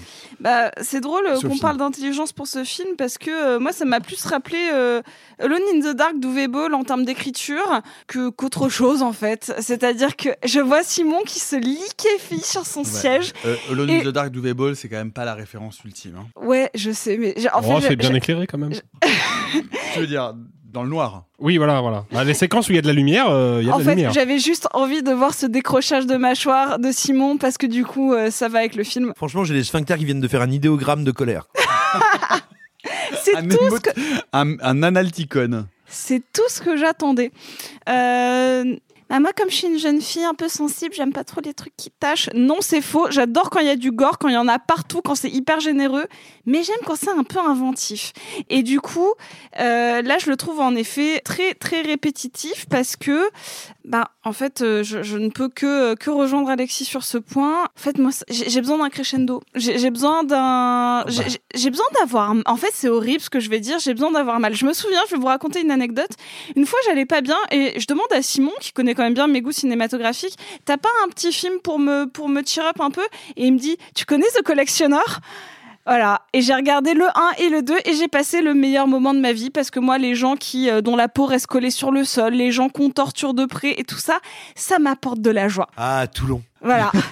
et, et, et, en fait, c'est juste que j'aime bien ressentir quelque chose de ah putain cette douleur là, genre elle peut un peu m'arriver ou je la ressens ou il y a un truc. Et là, en fait, euh, comme c'est toujours le crâne explosé ou le, il y, a même pas tant ce truc de, euh, il y a une fois un scalp vite fait. Bah, attends, t'as une gorge arrachée à un moment, un moment. Non, il mais, il- non, mais, il mais Sophie, Sophie a raison. C'est pas Wo- Wolf Hunting est pas un film qui fait mal. Mais non, c'est pas un du film tout. qui fait mal. C'est pas un film. C'est pas un film qui te met mal à l'aise physiquement. C'est pas un film qui te fait le petit truc, c'est dans le ventre. Genre, genre, Puis ouais, même, ouais. et, et puis même au, dé- au début, je, je Ce regarde que fait le- The Sadness. ce que fait Très The bien. Sadness de ouf. Très bien. The Sadness, il y a des Ah ouais, quand il y a la, genre, fr- la, la friture là. La friture, c'est le- la friture, c'est terrible. du body feu d'artifice. Oui, Non, mais c'est ça, c'est du mais- splatter en fait. Mais par exemple, euh, pour parler de cinéma euh, d'horreur de genre coréen, on a tous été euh, plutôt subjugués au moment de Dernier Train pour Busan, qui pour le coup n'est pas vraiment si gore que ça, qui est plus sur... non, mais où il est un peu... Non, non, je suis d'accord avec toi. Oui. Il est pas gore du tout. Non, mais, mais où on a par contre une, une, une vraie peur, même ne serait-ce que de l'attaque. Parce qu'on a cette suggestion de la douleur. Et là, pour moi, c'est ce qui me manque ici. Parce qu'en fait, je pourrais voir ce crâne exploser de cette manière. Là, je suis en train de, de me remater The Boys, par exemple. Et c'est vrai qu'il y a un moment, une scène qui est éclatée par un vagin dans la saison 1. Ben, j'ai super mal pour le mec qui a la tête explosée. Parce que on me l'a juste caractérisé suffisamment comme cette douleur-là peut être palpable. Et, et là, euh, là, ça arrive tellement vite euh, et c'est tellement euh, répétitif que je le vois juste comme des personnages en carton et un effet technique bien fait. Je déteste pas le film. Hein, je... c'est pas des personnages et en en même carton temps, qui sont caractérisés pendant plus d'une heure, tu Non, vois. mais Mais, moi, en- je les trouve pas caractérisés. C'est oh, c'est là que je suis encore, je suis Il y a- vraiment. Il y, en a euh, quelques-uns qui sont, peu importe, parce qu'en en, gros, il y en a quand même Alors. une grosse partie qui meurt très très vite. Mais Simon utilisait un, un- un mot tout à l'heure que je trouve important et qu'il est peut-être important d'expliciter, qui est Sphincter. grand- non, ça c'était pas le mot qu'il utilisait, c'était l'odeur qui sort. Le, le- non, c'est le mot de grand guignol. Le grand guignol, vous savez peut-être pas ce que c'est, mais en fait à l'origine c'était un Comme Guignol, mais beaucoup plus grand. mais vrai, c'est ce qu'ils me disent tous. Mais oh, merde. Ça fait deux fois. voilà. Ah Vous faites beaucoup trop de blagues, les gars, ça va pas du tout. Une blague à la minute et c'est pour ça que j'ai plus le droit d'aller au parc Montsouris. Euh, non. non, le grand guignol, c'est- intéressant parce que c'est en fait le, gore vient de là. Le grand guignol, c'est un théâtre qui s'appelle le théâtre du grand guignol qui arrive globalement au, au, au 19e siècle et qui est le, vraiment l'ancêtre du gore et où il va y avoir des effets qui sont utilisés sur scène pour choquer les gens, qui est vraiment du théâtre de boulevard, au sens où ce sont euh, ces boulevards qui sont les boulevards euh, périphériques de Paris. Donc c'est du théâtre populaire, c'est du théâtre où il y a de la nudité, où on flirte avec l'érotisme et où on va utiliser des effets sanguinolents extrêmes et où il va y avoir des jets de sang précisément, des effets spéciaux tels qu'ils sont euh, rendus possibles par les, par les moyens et par les effets spéciaux de l'époque, mais néanmoins ça devient un genre, c'est-à-dire l'outrance absolue dans la représentation de la violence où on est là pour faire peur, pour crier, pour avoir peur. Oui, et je quand- trouve que dans Wolf Hunting, il y a quelque chose effectivement du grand guignol dans le sens où il n'y a plus ce rapport à la- à l'extrême euh, diversité du démembrement, ce qui fait le- l'essence du gore, mais au contraire, on est dans de la giclée de sang et dans, le, dans la surenchère et dans des litres et des litres et Mais des je peux litres pas lui, je peux pas lui enlever sa générosité. Mais par exemple, moi, quand je pense au cinéma euh, Grand Guignol, hormis euh, par exemple des, des choses comme Terrifier, euh, je pense notamment à Hostel 2, euh, qui a un côté un, un petit peu, un petit peu peut-être plus pervers ou en tout cas qui vient euh, peut-être sous- plus grave. qui est plus un peu plus grave et, et qui n'empêche pas ce côté Grand Guignol. Parce que le grand guignol, c'est une comédie. hein. C'est-à-dire qu'à l'origine, le grand guignol, ce n'est pas grave. C'est là pour se créer des sensations, mais globalement, il y a, il y a un effet comique sur l'outrance. Non, mais Dans Sophie, Sophie a raison. Sophie a raison dans le sens où effectivement, depuis les années 80, le grand guignol n'a jamais été du pur grand guignol. Il ça. a toujours été teinté de gravité. Et, c'est vraiment le cas dans Hostel 2. Oui, c'est ça. Et, et là, j'avoue. Oui, oui, complètement. Mais donc là, ça me. Voilà, je vais pas dire que je déteste le film parce que je suis friande, encore une fois, comme avec Terrifier 2, de, de propositions, que ça arrive sur nos écrans, qu'on ait un, un regain de goût pour euh, du cinéma euh, bis ou du cinéma qui qu'on- juste différent. Mais euh, voilà, on va dire que je suis, je suis contente que ça arrive. J'ai hâte de, de voir peut-être un espèce de, de, de level up, un, un petit peu euh, peut-être dans la finition, quoi que ce soit. J'a- J'attends parce qu'on on, on y vient, on y vient. Arthur. Moi, je connais moins le splatter, patter, spatter, Splatter, splatter. Splatter Splatter. que vous. Euh, moi, la sensation que j'ai eue en tant que spectateur assez néophyte du genre, c'est que c'est l'accumulation de ces démembrements et de ces arrachages de crâne qui est tellement rapide et qui s'enchaîne tellement qui fait que ça provoque un rythme. En fait, j'ai pas eu le temps de m'en lasser. En fait, moi, je l'ai ressenti un peu comme ça, ce truc de ça, ça à, à, partir du moment où ça intervient, donc ça intervient qu'à partir de la fin du premier tiers du film à peu près. À partir du moment où ça arrive, il y en a tellement plein d'affilée que j'ai pas le temps de me dire ouais c'est bon Coco c'est mon c'est ton cinquième euh, crâne écrasé en fait je sais pas je, suis juste en mode genre ouais vas-y continue écrase-les tous tu vois ce que je veux dire? Je l'ai vraiment ressenti. Tous. mais, mais, mais, moi je l'ai vraiment senti comme ça. Mais tant mieux parce qu'en fait moi ça me fait euh, tu sais quoi ça me fait vraiment plaisir tu vois, c'est peut-être un film que personnellement j'ai pas, euh, j'ai pas adoré, mais quand je vois que Terrifier 2 euh, va euh, sur ses 100 000 entrées, en fait, je suis ravie. Hmm. mon avis, encore une fois, là, sur, sur ce coup-là, on s'en fout parce que je suis exigeante, je suis picky, j'ai baigné dans le cinéma de genre. Moi, je suis ravie que des gens trouvent ce goût-là dans, dans, ce genre de cinéma. C'est super, hmm. je suis hyper contente. Après, peut-être un truc à noter pour, en ce qui me concerne, en tout cas, moi, je l'ai vu en séance de minuit à Jaramé. Donc il y avait une espèce de d'euphorie de salle qui applaudit, qui hurle, qui et ça entretient aussi euh, ce, sentiment qu'on peut avoir de assez jouissif de, de, voir l'enchaînement, l'enchaînement sans cesse, interminable de massacres. Oui, et on ne voit pas les films en festival comme on les voit quand ils sortent au Sans cinéma doute. et en salle. Et euh, c'est toujours un biais important euh, dont on se rend compte parfois a posteriori. En tout cas, euh, est-ce que vous êtes euh, plutôt arrachage de fémur ou ponction de carotide? Vous pouvez euh, nous raconter vos sentiments et vos impressions sur Project Wolf Hunting de Hong Seon Kim dans les commentaires de nos différents réseaux sociaux. Vous le savez maintenant, nous terminons toujours ce podcast par notre séquence, la critique en 30 secondes. Ce soir, c'est Simon qui qui va nous parler de Marlowe de Neil Jordan avec Liam Neeson. Top chrono, 30 secondes Simon incroyable énigme que Neil Jordan. Neil Jordan, réalisateur adulé pour un des plus mauvais films de tous les temps, à savoir Entretien avec un vampire, et réalisateur oublié pour des merveilles telles que La Compagnie des loups, telles que Ondine, telles que Michael Collins. Quel, quel, quel Neil Jordan allait donc arriver face à nous avec ce nouveau film Marlowe, relecture du grand sommeil, relecture d'une des plus grandes aventures, d'une des plus grandes épopées littéraires et cinématographiques, du récit noir, du récit de privé. Eh bien, eh bien, c'est un petit peu comme demander à un taxidermiste de euh, d'essayer de sauver un petit raton laveur écrasé par un 35 tonnes avec un camion à colle eh bien, c'est très laid. Le résultat est un petit truc qui sent le savon, dans lequel euh, le pauvre Liam Neeson essaye de nous faire croire qu'il n'a pas 60 ans, enfin 60 ans, je suis gentil, dans lequel la mise en scène essaye de nous faire croire qu'elle n'a pas été euh, générée par ChatGPT, dans lequel, en général, on essaye de nous faire croire qu'on a compris qu'est-ce que c'était que le film noir. Mais c'est quoi le problème? C'est que le film noir, en fait, c'est une matière et une structure de cinéma mais aussi une structure littéraire extrêmement sophistiquée, extrêmement poétique pour aller sonder les ordures, pour aller sonder la poubelle, la fosse sceptique de l'humanité. Et eh bien là, c'est exactement l'inverse. C'est un cinéma policé, propre, tranquille, d'une tristesse sans nom, qui ne sait rien dire d'autre que et oui, vous savez, des fois, les gens riches sont pas gentils et ils jouent avec leurs zizi. Et que vous dire d'autre sinon que c'est un DTV complètement anachronique. C'est extrêmement triste de voir Neil Jordan se perdre là-dedans, mais, encore une fois, rappelons-le, il a réalisé Entretien avec un vampire et il a réalisé la version B fauchée euh, lesbienne de supermarché d'Entretien avec un vampire qui s'appelait Byzantium. Et croyez bien que c'est un hétérosexuel qui aime beaucoup Jeremy Atherton qui vous dit ça. Et aujourd'hui, parce que vous êtes vraiment des petits chanceux, il y a deux chronique et deux critiques en 30 secondes. Deuxième critique avec toi Arthur pour le film Animals, Animals avec un S à la fin, de euh, Nabil Ben Yadir. Top chrono. Ouais, je voulais en parler rapidement, non pas parce que le film m'a beaucoup plu, mais parce que je pense que c'est important que les gens qui nous entendent et qui hésitent à aller voir le film et qui n'ont pas vu, entendu, lu des choses dessus, sachent à quoi s'attendre je me suis bien repris.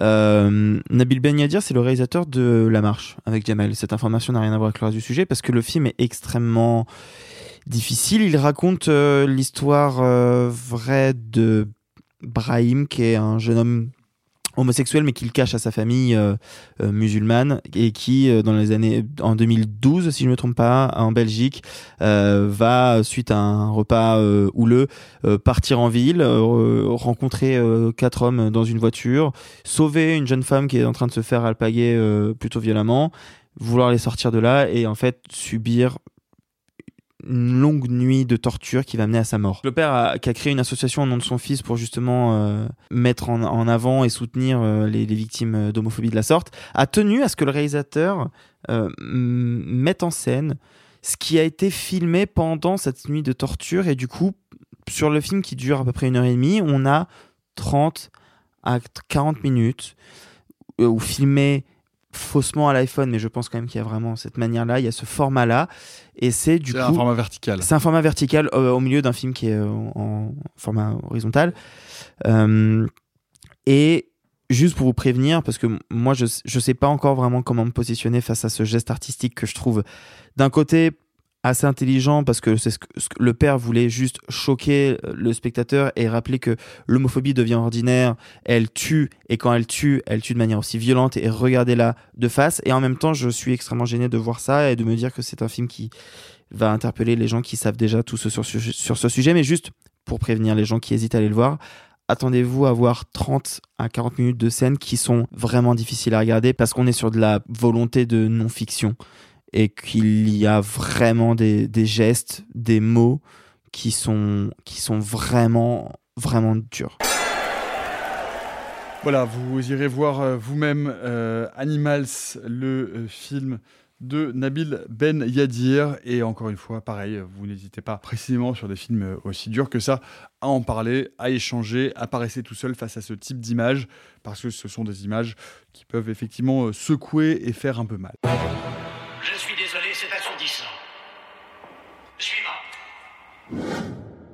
Il en reste un peu plus, on vous laisse d'autres choses euh, que vous aviez euh, envie de conseiller, de recommander euh, à nos auditrices et à nos auditeurs. Qui veut commencer? Quelqu'un?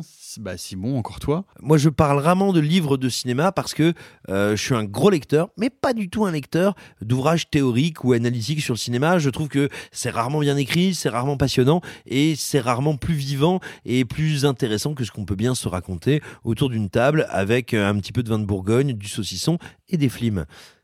Bah, sauf que je me suis rappelé que j'avais complètement oublié de vous partager un ouvrage euh, que j'avais lu il y a déjà quelques mois, qui est une merveille absolue, qui s'appelle 10 000 façons de mourir, écrit par Alex Cox. 10 000 façons de mourir, c'est une exploration, réflexion et une volonté de partage sur non pas le western spaghetti, parce que l'auteur, euh, on va dire, bat en brèche cette notion, mais sur le western italien. Et donc, en réalité, le western européen. Eh bien, dites-vous que Alex Cox, donc, Alex Cox, c'est un réalisateur de films indépendants qui allait du côté de la série B, de la série Z, du documentaire, qui a fait plein de trucs, qui est un énorme érudit, et qui donc va analyser le western italien et le western européen exactement comme il écrirait un mélange de roman et d'autobiographie. C'est-à-dire que euh, en termes d'écriture, en termes de style, le jeu est très présent. Euh, il parle de lui-même, il, euh, traverse euh, ses fantasmes, ses récits, ses souvenirs.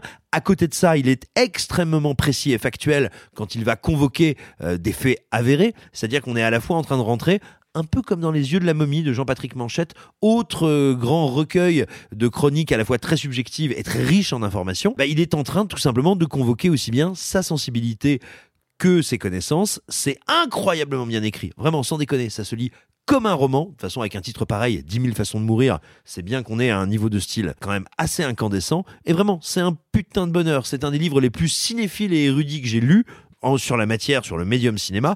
Et c'est un des livres les plus accessibles, partageurs, vivants, euh, amusés et amusants que j'ai pu lire sur un, un domaine, on va dire, où pour euh, prendre mon exemple, j'ai quelques connaissances sans du tout être un spécialiste et tout simplement, c'est extrêmement agréable de lire un bouquin dont on se dit tiens, il me donne envie de découvrir certaines œuvres, d'en redécouvrir d'autres et j'ai l'impression même sans avoir vu ces films que grâce à lui, je les connais un peu. Alexis. Euh, moi, je voulais juste parler tr- très très rapidement euh, d'un album de musique que j'ai écouté pour la première fois en entier, parce que j'en avais écouté évidemment des extraits au gré de nombreuses playlists. C'est Sticky Fingers des Rolling Stones, qui est sorti en 1971 et que vous connaissez certainement parce que sa pochette, qui a été designée par Andy Warhol et euh, créée euh, factuellement par Billy Name, est devenue très très célèbre. Je pense que c'est l'un des albums qui, dans son, dans son édition d'origine, coûte le plus cher au monde parce qu'elle est très difficile à trouver aujourd'hui. Et la particularité de Sticky Fingers, c'est que c'est un album qui est donc sorti en 1971 et c'est de mémoire le premier album que les euh, Rolling Stones vont écrire après la tragédie du festival d'Altamont, qui était le festival qu'ils avaient organisé pour concurrencer Woodstock, festival auquel ils n'avaient pas été conviés et qui a été marqué par une tragédie, c'est que le- les bikers qui leur servaient de service d'ordre ont malheureusement poignardé mortellement un étudiant afro-américain en plein concert. Et ça a été immortalisé dans un documentaire qui s'appelle Gimme Shelter des frères Maisels.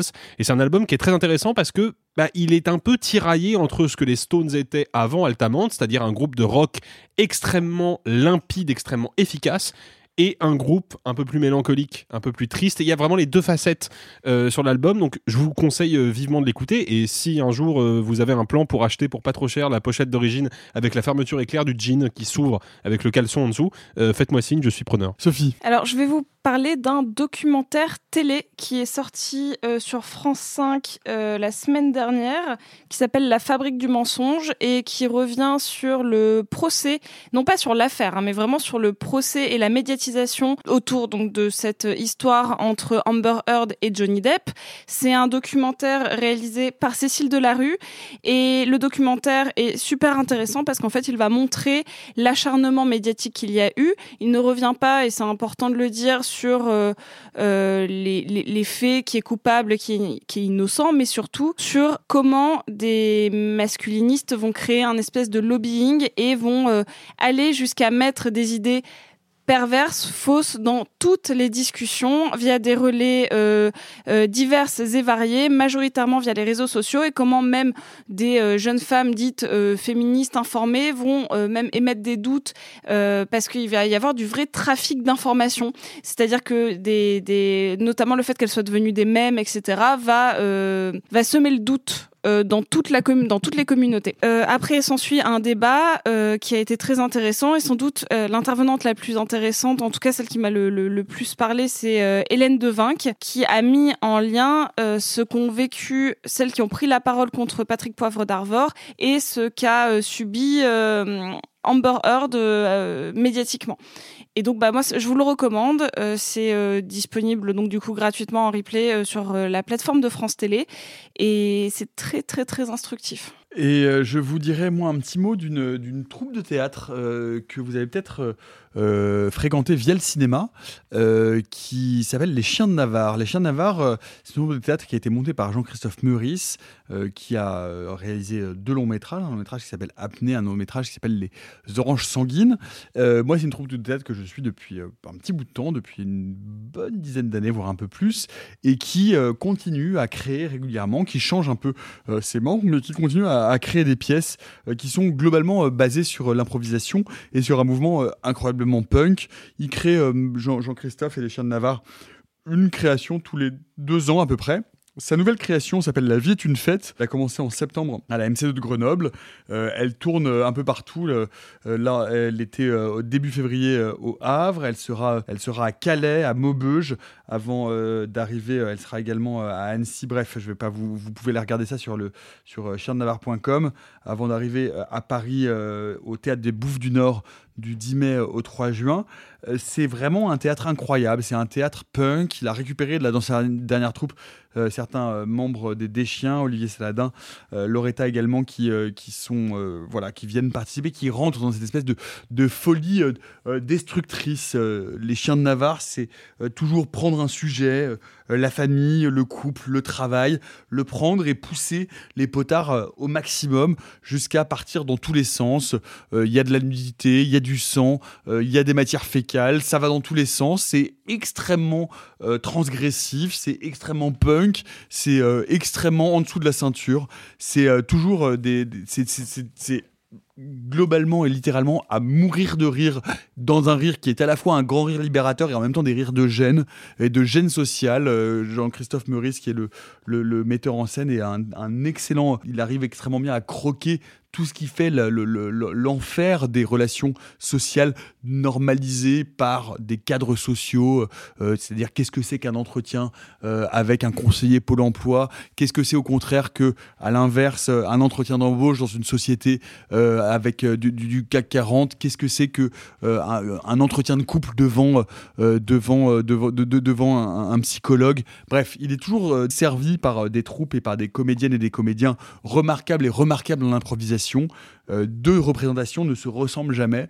Si vous avez l'occasion d'aller voir euh, ou leur pièce précédente, Tout le monde ne peut pas être orphelin, qui est vraiment une, morsure sur ce qu'est le sentiment familial et tout ce que ça peut avoir de confit comme, euh, comme représentation figée et comme, comme lien toxique les uns avec les autres, avec une cruauté absolument délicieuse, ou leur nouvelle pièce, donc La vie est une fête, que je n'ai pas encore vue et que j'attends de voir avec grande impatience. J'irai la voir personnellement au mois de mai euh, au Théâtre des Bouffes du Nord. Voilà, on a à peu près fait le tour, sans en laisser, je crois, trop dans le plat gratin. N'hésitez en tout cas pas à partager avec nous vos coups de cœur, vos coups de gueule de la semaine en commentaire sur les applis euh, de podcast ou sur nos réseaux sociaux.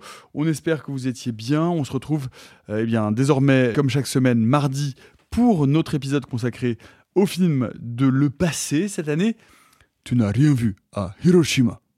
Oui, nous allons parler d'Hiroshima, mon amour d'Alain René, mais mon amour, c'est vous. Kisu Kisu les amis, et gloire à vous. Oh, c'est pas humain, les salauds, ils m'ont épuisé. Au quatrième stop, il sera exactement 0h13 minutes. Oh la vache Moi je vais être en retard au lycée Oh, bah dis donc, t'es bien pressé, toi, toi. Ceux qui sont encore vivants, profitez-en pour le rester, allez-vous-en Arrivederci E buon viaggio Messieurs, il n'est de bonne société qui ne se quitte.